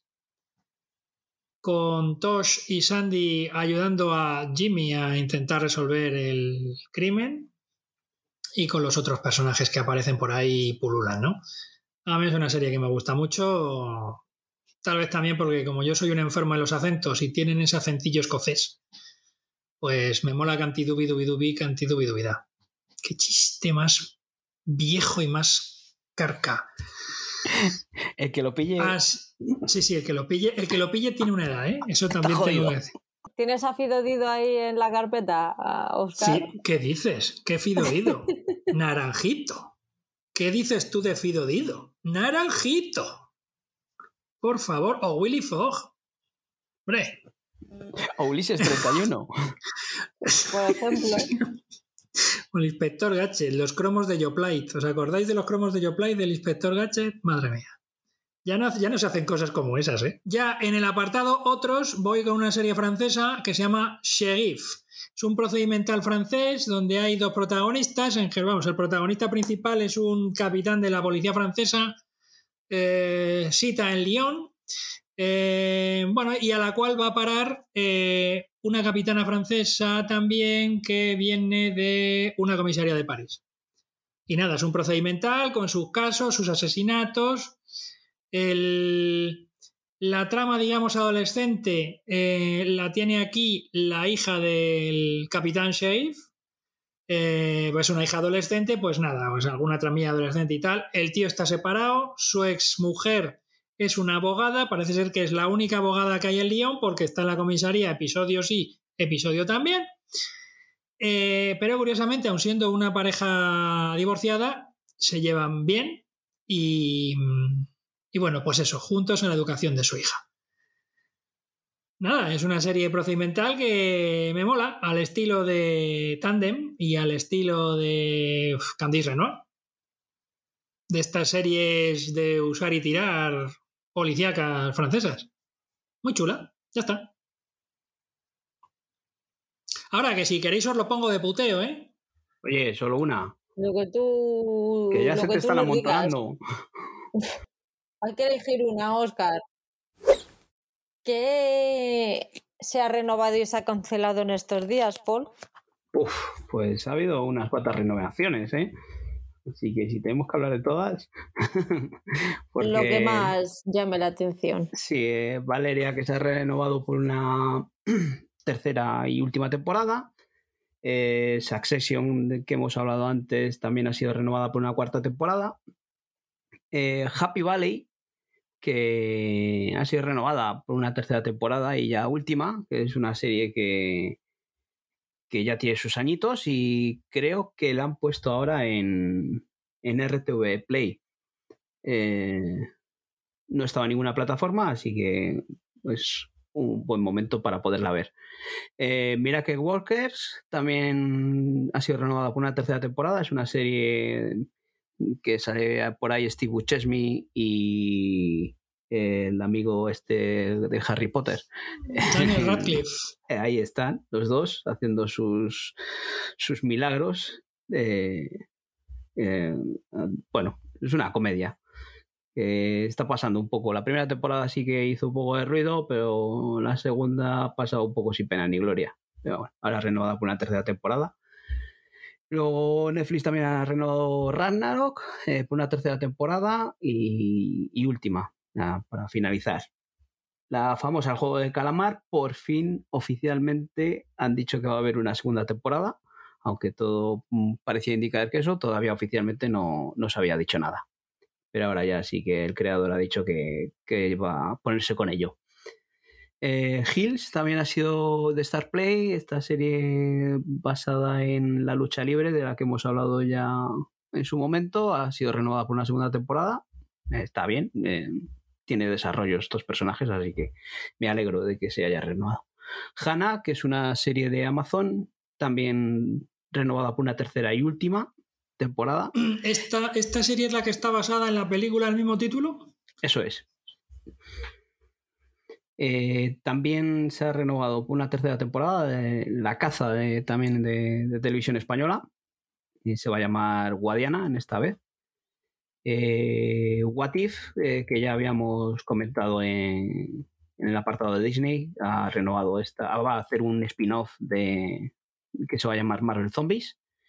Luego Hawkeye, que todavía no ha llegado aquí a España, o no ha llegado, no ha estrenado Disney ni a España ni en ningún sitio.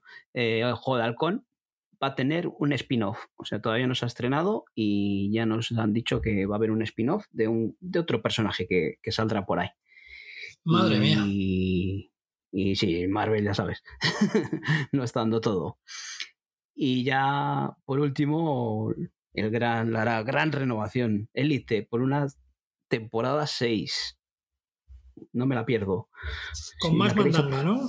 Pero es que ya no sé ya cuánto queda les queda algo por meterse y por. Vaya, iba a hablar. iba a hablar mal. Por tres agujeros a la vez, tal vez, no sé. Eso lo han hecho ya. Ah, por tres sí, pues por cuatro, da igual. Uno más, ¿qué más da? Bueno, pues hasta ahí hemos llegado con las renovaciones, que no es poco. ¿No ha habido cancelaciones esta semana? ¿Cancelaciones o sí? No. Eh, han dado por finalizadas las series, pues eh, no son cancelaciones, son finalizaciones. ¿Qué es lo que más os llama la atención de lo que van a venir de aquí a final de mes? Eh, pues mira, quiero destacar, o una que me interesa, que intentaré verla, es The Orville. The Orville es una serie que va a pasar Disney más eh, en breve que protagoniza, está creada y protagonizada por Seth MacFarlane, el responsable de Padre de Familia y de eh, Padre Made in USA, eh, series irreverentes donde las haya. Bueno, en este caso, pues es una especie de eh, comedia, aventura espacial, parodia de Star Trek, porque este hombre ese McFarlane interpreta al capitán de una nave de la flota estelar pues, que sale de expedición por ahí.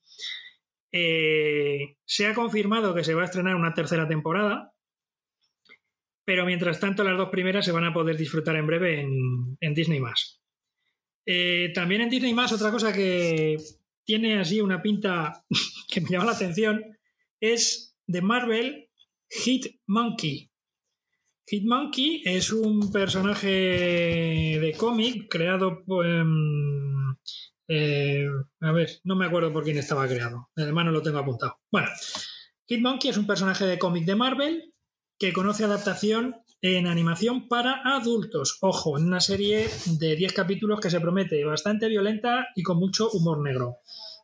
Y básicamente es un mono que mata Mm, gracias al espíritu de un asesino al cual estuvo cuidando y al cual con el cual mantuvo pues una relación no una relación pecaminosa ni antinatura, pero vamos, una relación de amistad muy íntima.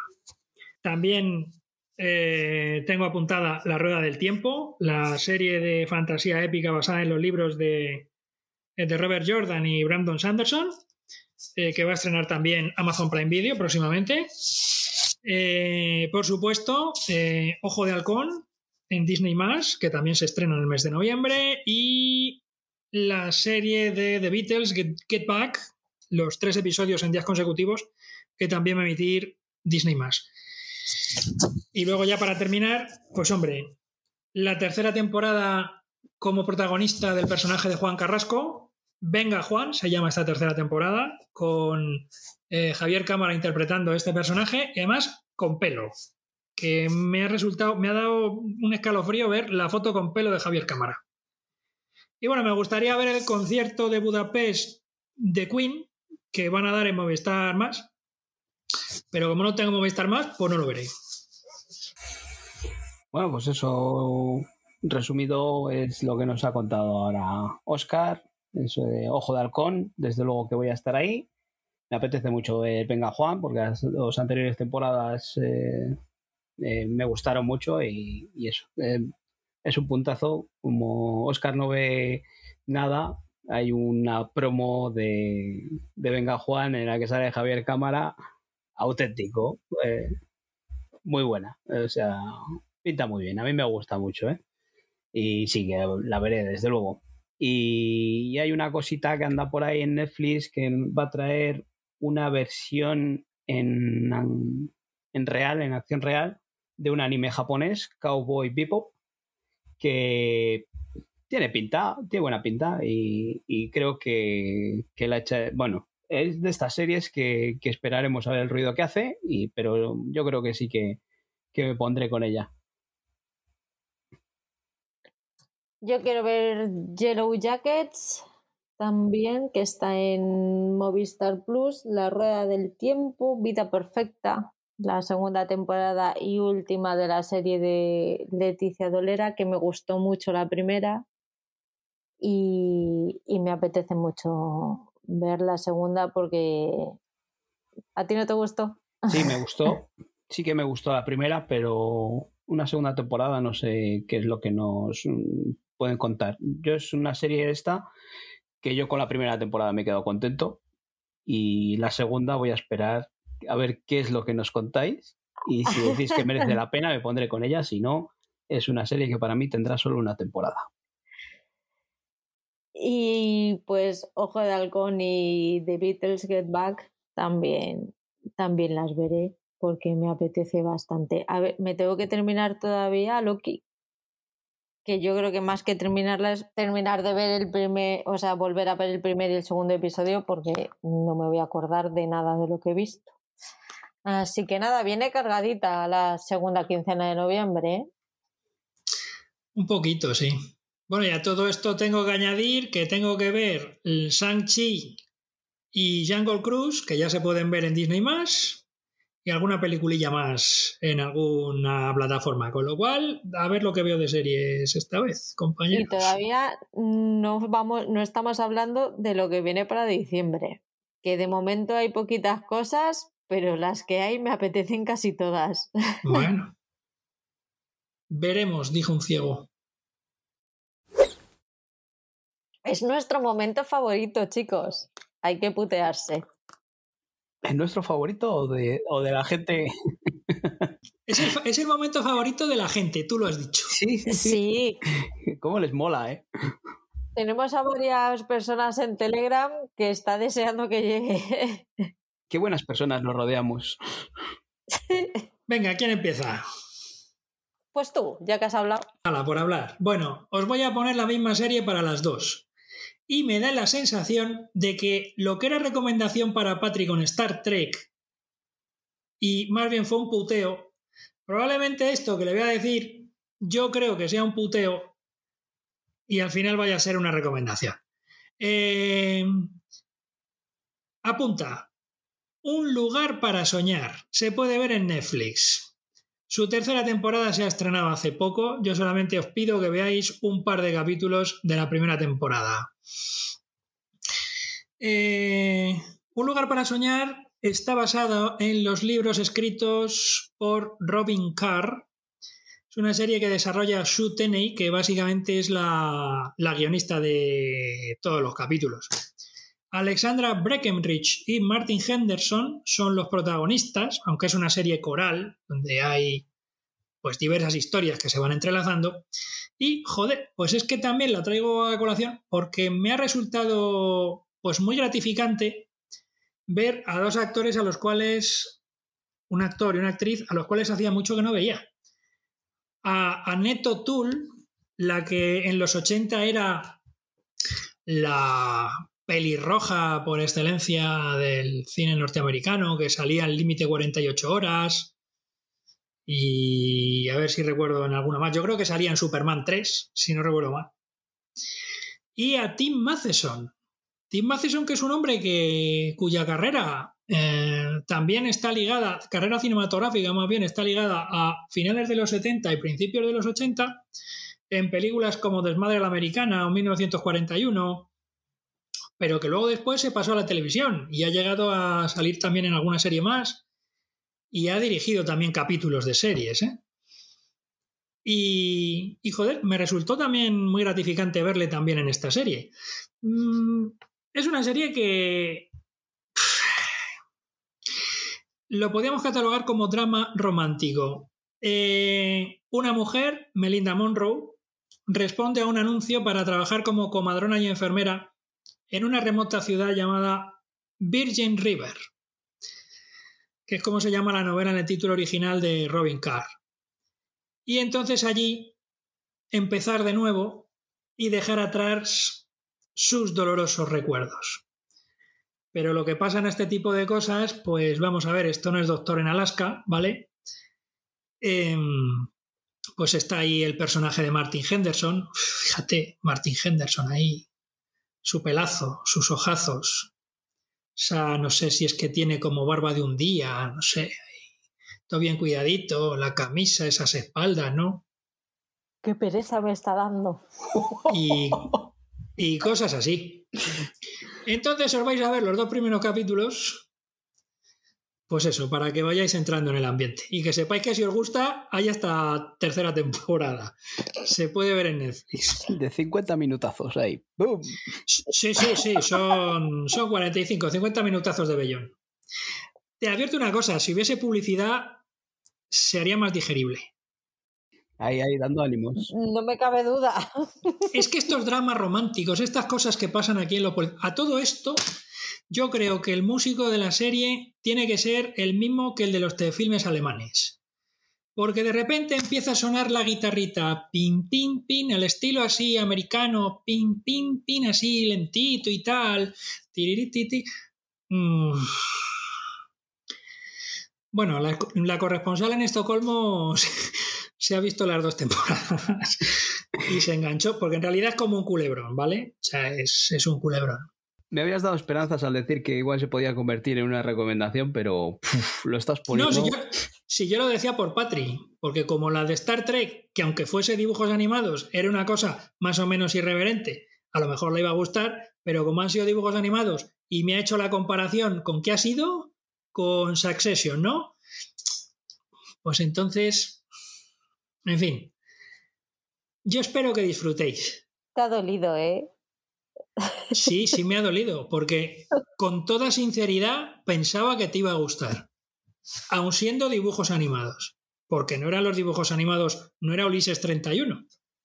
No, son dibujos, no, no entro, no entro. Pues ya sé lo que te voy a recomendar el próximo día, no te preocupes. Te vas a ver las obras completas de William Hanna y Joseph Barbera. Ya verás. no me lo digas.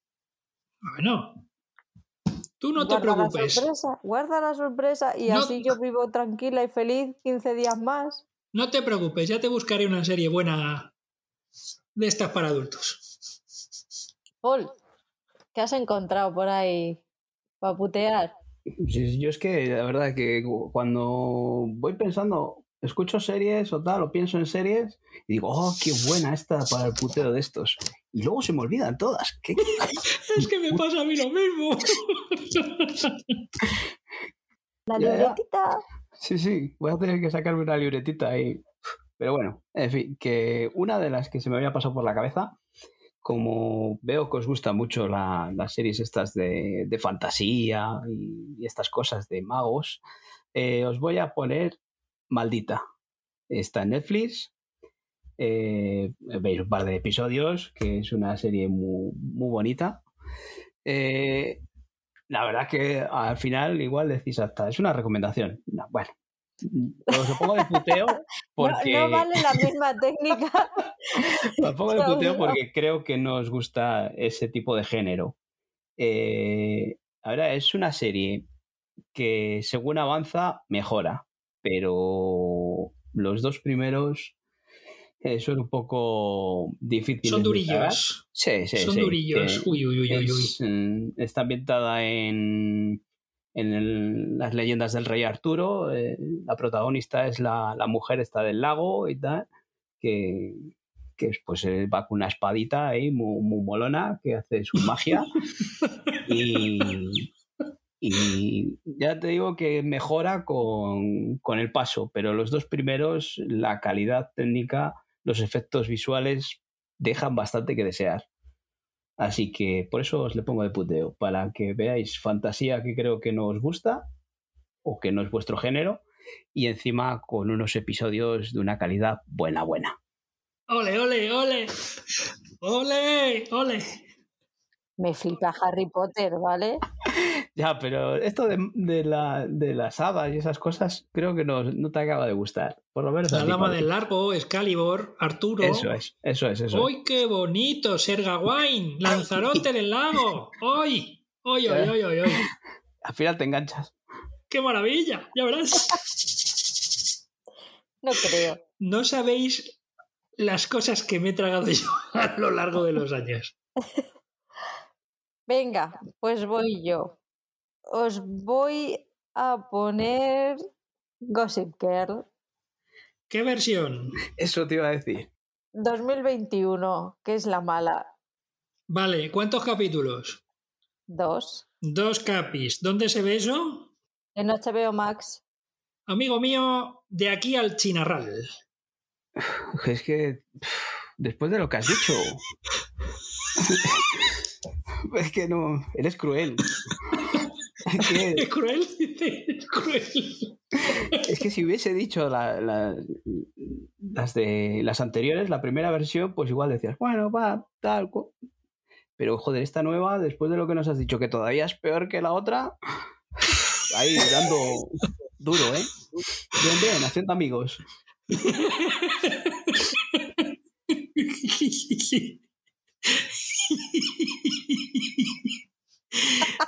Lo bueno es que no voy a tener que buscar los capítulos por ahí. y los podré ver subtitulados. Me enteraré de los argumentos. A ver, que no es tan malo. Los dos primeros episodios son los mejores. ¿vale? ¿Qué dices? Claro. Si no soy tan mala en el fondo. No, Esto, podría decir, te vas a ver, el, te vas a ver el capítulo 3 y el capítulo 4. El 6, si quieres. ¿Podemos dejarlo en uno? sí, podemos dejarlo en uno. Pero es que, coño, me habéis pedido los dos que vea dos, ¿no? ¿Os veis los dos? Sí, sí, sí, ahí está. Ahí estoy, ahí estoy de acuerdo, ahí estoy de acuerdo. Ahí estoy de acuerdo. ¿Estos no tienen eso para subir la velocidad de reproducción? No. Y qué lástima, hombre. Porque Pero puedes cocinar mientras la ves. Pero si cocino no la veo. Si es que no se deja, no se deja. No, si es que no, se deja, no. Yo intento si es que no se deja, no. no se deja. Si es que no se deja, no. Vamos a ver, una serie, no ¿para qué está? Para verla. Luego, si yo estoy viendo una serie, estoy viendo una serie. No estoy viendo una serie y con el móvil. O pues viendo no una serie la y leyendo el periódico. O sea, mmm, o sea, yo voy a ser honesto y te voy a ver la serie, pero verla. O sea, sentarme a verla. Vale, vale. Y yo te lo agradezco. Al final, voy a crear una reina cotilla con él, ya verás. ¿Tú cuando, tú cuando ves mis puteos, cómo los ves? ¿Cuando estás con haciendo mis la comida o algo? Con mis cinco sentidos. Ya, ya, ya, ya. Tus cinco sentidos en la serie, ¿no? Pues mira, Ulises 31 la vi mientras comía con la familia. Claro. ¿Le gustó a Daniela o no? Sí, le gustó. Pero le gustaron más los diminutos, pero ya te lo dije. Sí, el... sí, sí, pero... Vale, si no voy a competir porque al final mmm, la última palabra la tiene la jefa. Sí, buena. Hay comentarios. Porque no voy a hacer comentarios sobre esto. Voy a leer vuestros comentarios del, del último quincenal. Que tenemos mensajito de la corresponsal en Estocolmo. Nos pone aquí la corresponsal en Estocolmo. En casa veremos Dolores, con o sin monográfico. Mentira, no la habéis visto. Patri, Lo de lo que hicisteis no tiene nombre. No lo habéis entendido. El miedo está en lo malísima que es la serie. Paul, prepárate para la campaña. Si no ves de Jinx por recomendación, la verás por puteo. Es muy pesada nuestra Patri. Sin que sirva de precedente, esta vez tienes razón. Voy por la mitad del programa todavía. No me merezco esta, no me merezco esta fama. También os lo digo. Sin comentarios, sin comentarios. Ah, ¿qué, fama? ¿Cuál? No me la merezca. No me la merezco. Ya, ya, ya. Por algo será la fama. Solo puteo cuando hay que putear. Si no, hago recomendaciones que merecen la pena. Dice, si no la ves por puteo, la ves por recomendación. Por H o por B. Venga. No es pesada. Esa es una entonces. serie que a Oscar le gusta, la de por H o por B. Sí, sí, sí, sí, sí. Y no la he visto. O sea, quiero decir, sí la he visto. No, no, a ver. Me la, me la, me la dio. eh, fue el primer puteo, ¿no? El primer puteo. Y me dijo, tienes que verte dos capítulos. Joder. Y me parecieron unos personajes muy graciosos. Yo, los dos capítulos de media hora que me vi, yo me reí mucho. Para mí sí fue un puteo. ¿Algo que decir, Paul? Nada, eh, que eso, lo que le la comentaba en, en la respuesta eh, en iVoox, eh, que no me creo nada de que sea patri pesada, ¿no? Ya, ya lo vamos viendo día tras día, o quincena tras quincena, o programa tras programa, que eh, pesada no, pero insistente igual sí, ¿no? Qué bonitas son las palabras. Me pongo Y una el- meta y la persigo, ¿vale? Ya está. Y el lenguaje Venga. castellano. A ver, PJ, que vamos contigo. Bueno, bueno, qué risa soy al principio y qué ameno todo. Aunque últimamente discrepo en algunas apreciaciones con Paul, me lo paso genial. Gracias por vuestro trabajo y por esos ratos que nos dais, equipo. Por alusiones, Paul, Pues mm, gracias por el comentario, PJ, gracias por escucharnos. Y eso lo que hablábamos antes de, de que me empiezan a llamar hater, que dice, porque no coincido con ellos en los gustos, ya soy un hater. No puede ser, oyes. Pero bueno, eh, la verdad reconoce que que... un poco tiquismiquis estás. si lo decís vosotros, vaya, me lo voy a tener que Eh, creer al final. Que yo no he dicho nada, ¿eh? Que yo no he dicho nada. Cuidado, ¿eh? Cuidado. Yo solo he dicho un poco tiquismiquis, no que no tengas razón. Voy a empezar solo a ver buenas series, como dice Miguel, de Cultura Seriefila. Voy a ver solo buenas series y así no voy a opinar mal de ninguna serie y voy a ser un, un lover en vez de un hater. Pero nada, eh, todo buen rollo y para echarnos unas risas, disfrutamos mucho en- cuando comentamos por ahí por los grupos y, y todo es buen rollo. Muchas gracias por, por los comentarios y poco más, chicos. Ya... Y queremos más, ¿verdad? Queremos más comentarios. Claro, siempre. Menos mal que está el quite, si no. queremos comentarios y, y saber que, que la gente está ahí escuchando y porque eso nos da ánimos a, seguir disfrutando de estos buenos ratos y pasarlo bien. Muchas gracias a todos por escucharnos. Y nada, a sus padres, a su madre, a sus hermanos, a sus sobrinos, recomienden este programa. Es un pedacito de cielo el que pueden encontrar en las diferentes plataformas. Se lo pasarán bien, seguro. No tienen por qué escucharlo de una vez. Tres horas y pico de una vez es pesado, lo sé. Pero anímense. Una pildorita y otra pildorita cada día. Ahí estamos para acompañarles. Gracias. Perdona, pero somos un pedacito de cielo. Ah, ¿No os consideráis un pedazo de cielo? Somos, ange- Somos angelicales. ¿O qué queréis? ¿Que seamos diablos? Ya está. Pues nada, espérate que ahora va la otra versión. No, no generalices, Oscar. Bueno, que gracias por escucharnos, ¿no? Y nada, esta parte, este pedacito del infierno está aquí para lo que queráis. Gracias. ¿Te acuerdas que te dije un día, le vemos diciendo, dale al like y suscríbete? le tenemos ahí, le tenemos ahí. De aquí a que se haga cuenta de Twitch. Lo puedo decir ahora, Paul. ¿Cómo era? Dale al like y suscríbete. Ay, ay. Menos mal que esto. Menos mal que esto no se graba. Sí, sí, se graba, sí. Sí, sí. Pero esto en iVoox no sale.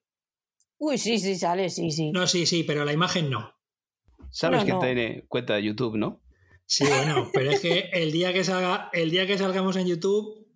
mm, Pide derechos. No, no pido derechos. Mm, eh, discutimos tú y yo, ¿eh? Me caes bien, Oscar, no te preocupes. Estás a salvo. Uf, hasta que te caiga mal. Uy. No hemos recordado las vías de contacto. Venga, adelante.